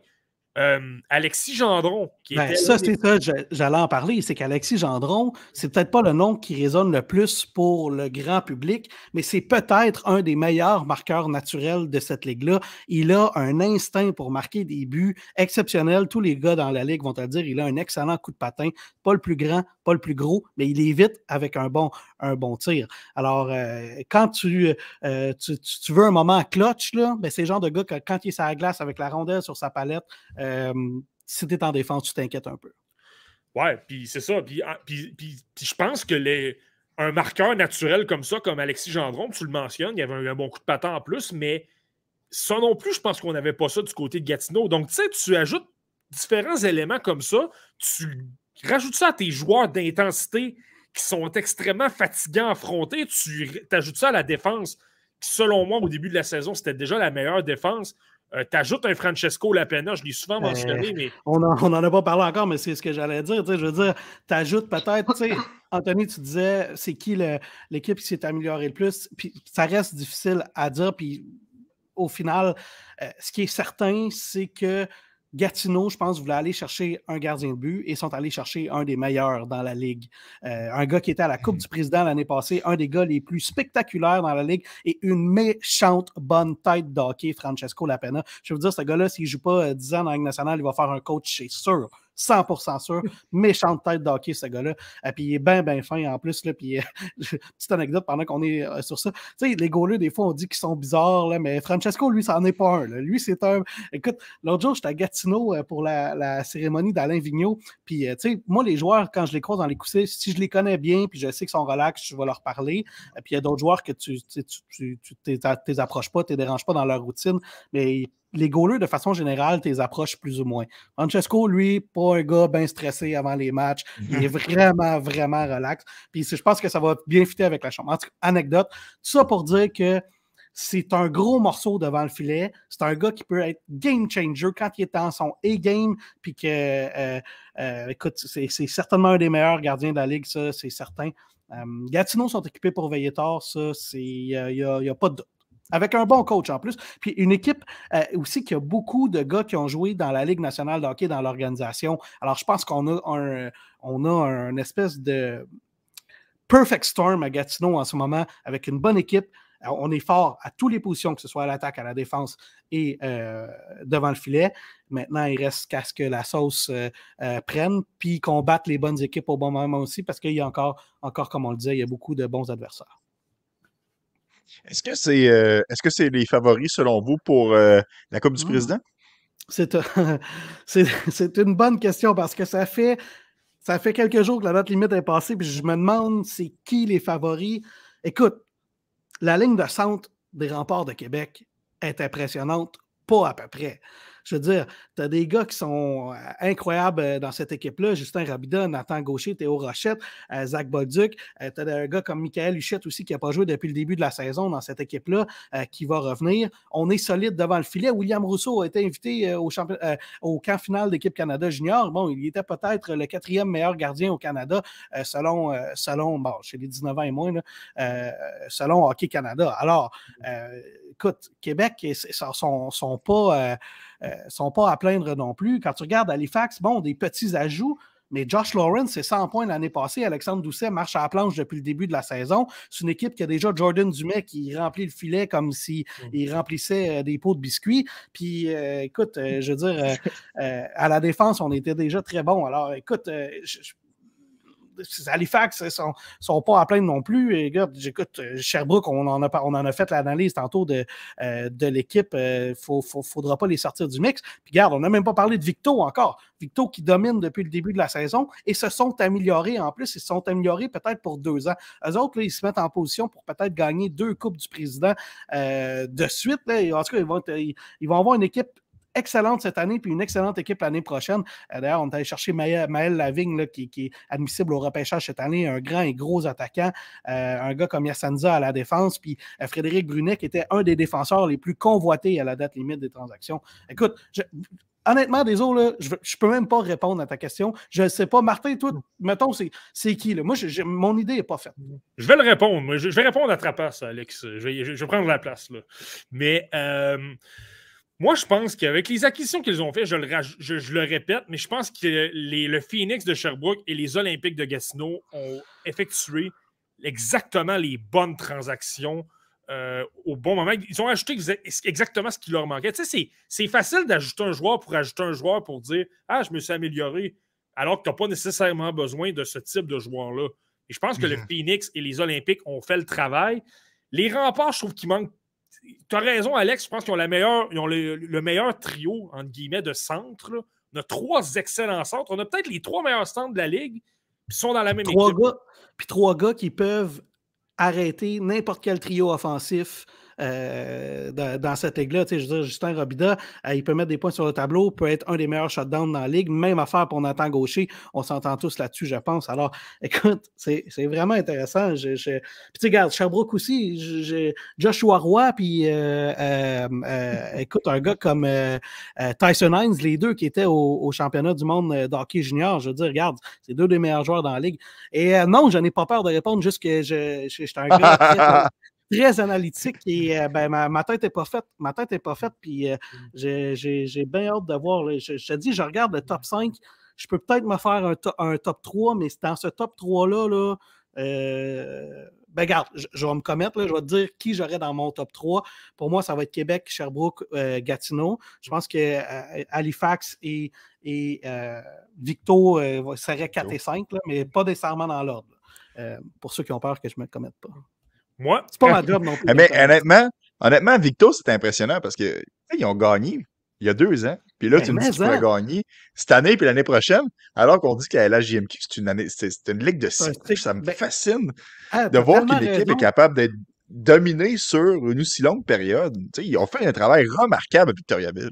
Ah, ben écoute, tu fais bien de le souligner, puis c'est vrai, puis j'en parlais avec Martin cette semaine aussi. Tu T'imagines-tu, il gagne cette année, puis il gagne l'année prochaine, il regagne 3 à 4. Ben, il y a beaucoup de si dans ta phrase, là, mais ça reste que c'est ben pas. C'est pas si tiré par les cheveux que ça. Là. Non, non, non. Eh ben, puis quand tu regardes Sherbrooke aussi, tu sais, je veux dire, ils ont bien fait les choses. Là. Il n'y a pas si longtemps, ils étaient dans le bas, dans le bas de la cave. Puis euh, euh, l'année passée, ils ont fini, euh, ils ont eu une bonne saison. Cette année, ils ont des très chances très légitimes d'aller à la Coupe Memorial. Alors, ben, écoute, ben non, tu as raison. Puis tu fais très bien de souligner, Victo, c'est vraiment spectaculaire le retournement de situation. Ben, en fait, le revirement de situation. Puis je le répète, puis Pierre-Olivier Roy, c'est un gars dont on ne parle pas assez et je lui souhaite vraiment d'être repêché cette année. Moi, les autres, je vais, aller, je vais, mouiller, c'est une prédiction. Puis comme, comme j'ai dit, je pense que Gatineau et Québec ont de bonnes équipes aussi, mais je pense que je vais choisir le Phoenix de Sherbrooke pour la, la Coupe du Président. Écoute, depuis qu'on est revenu de la, pause de Noël, on a cinq victoires en six matchs et il manque maintenant quatre là, avec l'ajout de Brabenetz, il manquait quatre joueurs assez importants. Là. Il te manque tes deux meilleurs défenseurs, il te manque ton meilleur joueur qui a terminé meilleur pointeur de la LHGMQ l'an dernier, Joshua Roy. Il te manque même ton entraîneur-chef qui était avec l'équipe Canada Junior comme adjoint. Moi, je trouve que la philosophie du Phoenix de Sherbrooke est très bonne. C'est une équipe qui travaille très bien. Il n'y a pas de demi-mesure que tu sois Joshua Roy ou que tu sois Hugo Primo. Tout le monde a le même rôle, tout le monde a la même importance. Je trouve que c'est une belle famille. Disons, le fond, le, Phoenix de Sherbrooke. Là, en défense, je trouve qu'on a six excellents défenseurs. Tu sais, même un Christophe Rondeau qui est de la profondeur, mais c'est tout un, tout un défenseur à placer sur une troisième paire. Là. Il y a devant le filet que c'est moins certain, mais moi, je pense que je vais y aller avec ça parce que je trouve qu'on a quatre excellents trios. On a une belle philosophie d'équipe. La philosophie de travailler fort. Euh, le système de jeu de Stéphane Julien va très bien. Puis, on a gagné cinq matchs sur six, mais ça, il manquait quatre joueurs. Puis là, il y avait même des joueurs qu'on n'avait pas encore ajoutés. Là. Jacob Melançon n'a pas disputé toutes les rencontres. Bramenetz non plus. Andrew Belchamber non plus. Donc, moi, c'est ce qui, qui, me fait dire peut-être que ce sera Sherbrooke, mais c'est possible que je me trompe. Il y a beaucoup de bonnes équipes également. Victo, tu fais bien le mentionner, Alex. Là c'est une équipe qui est à surveiller aussi, je pense.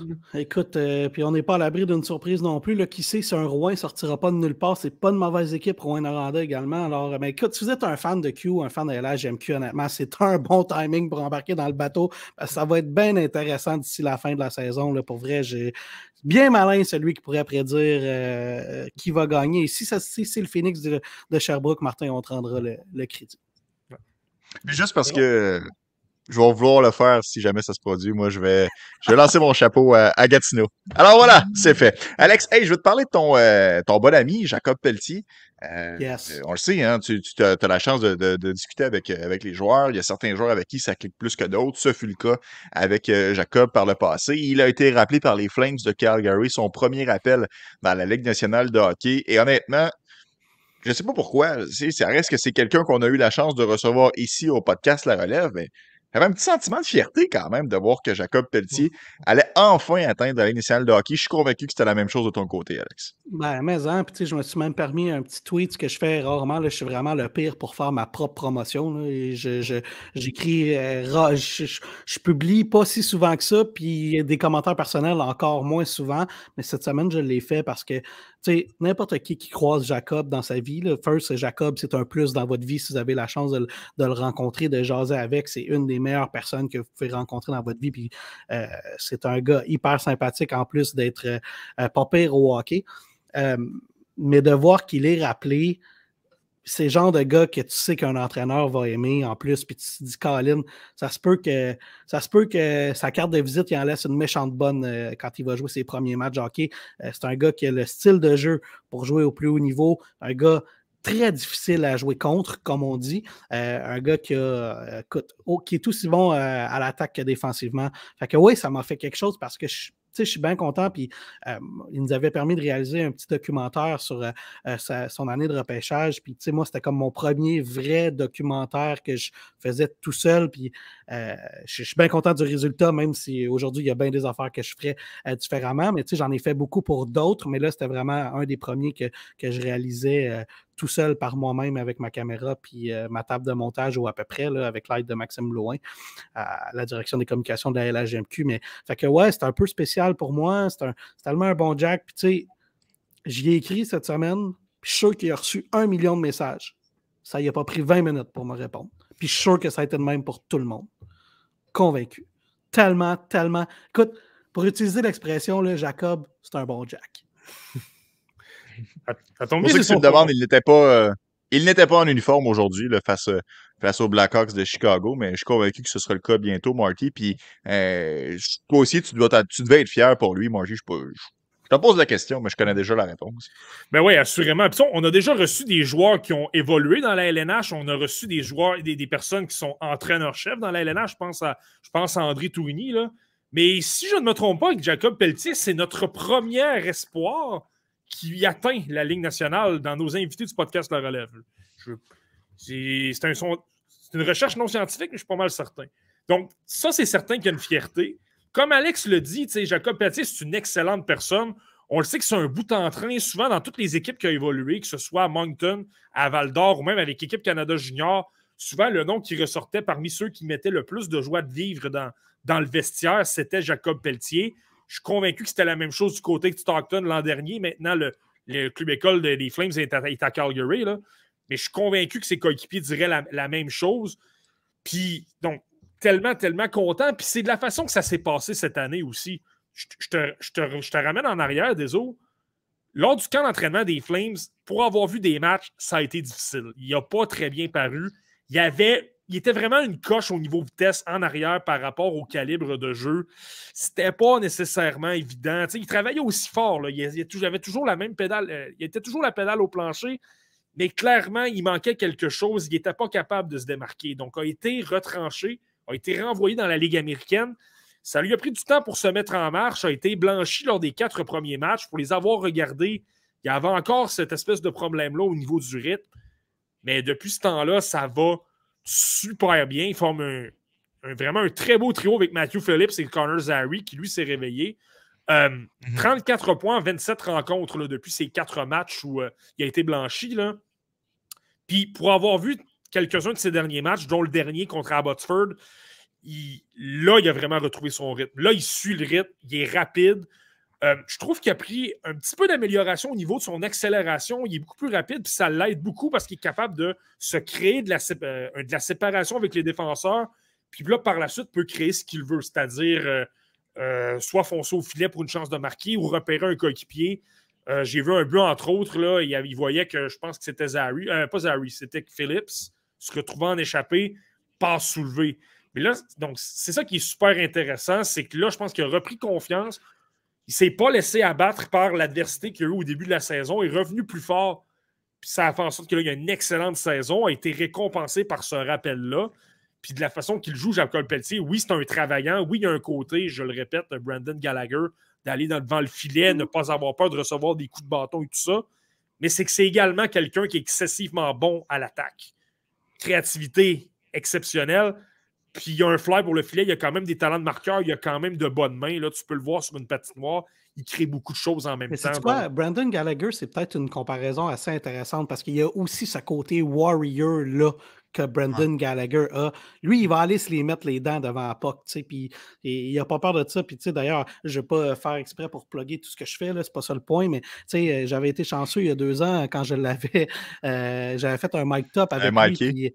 ouais. puis, euh, puis il s'était blessé, puis écoute, on passe à travers sa blessure avec lui, là, puis euh, des fois, tu es chanceux, tu pognes des moments comme ça. Puis, c'était un exemple parfait d'un gars qui est un warrior, puis typique joueur de hockey. Là, Mais la comparaison avec. Rassembleur aussi. Euh, rassembleur dans un vestiaire.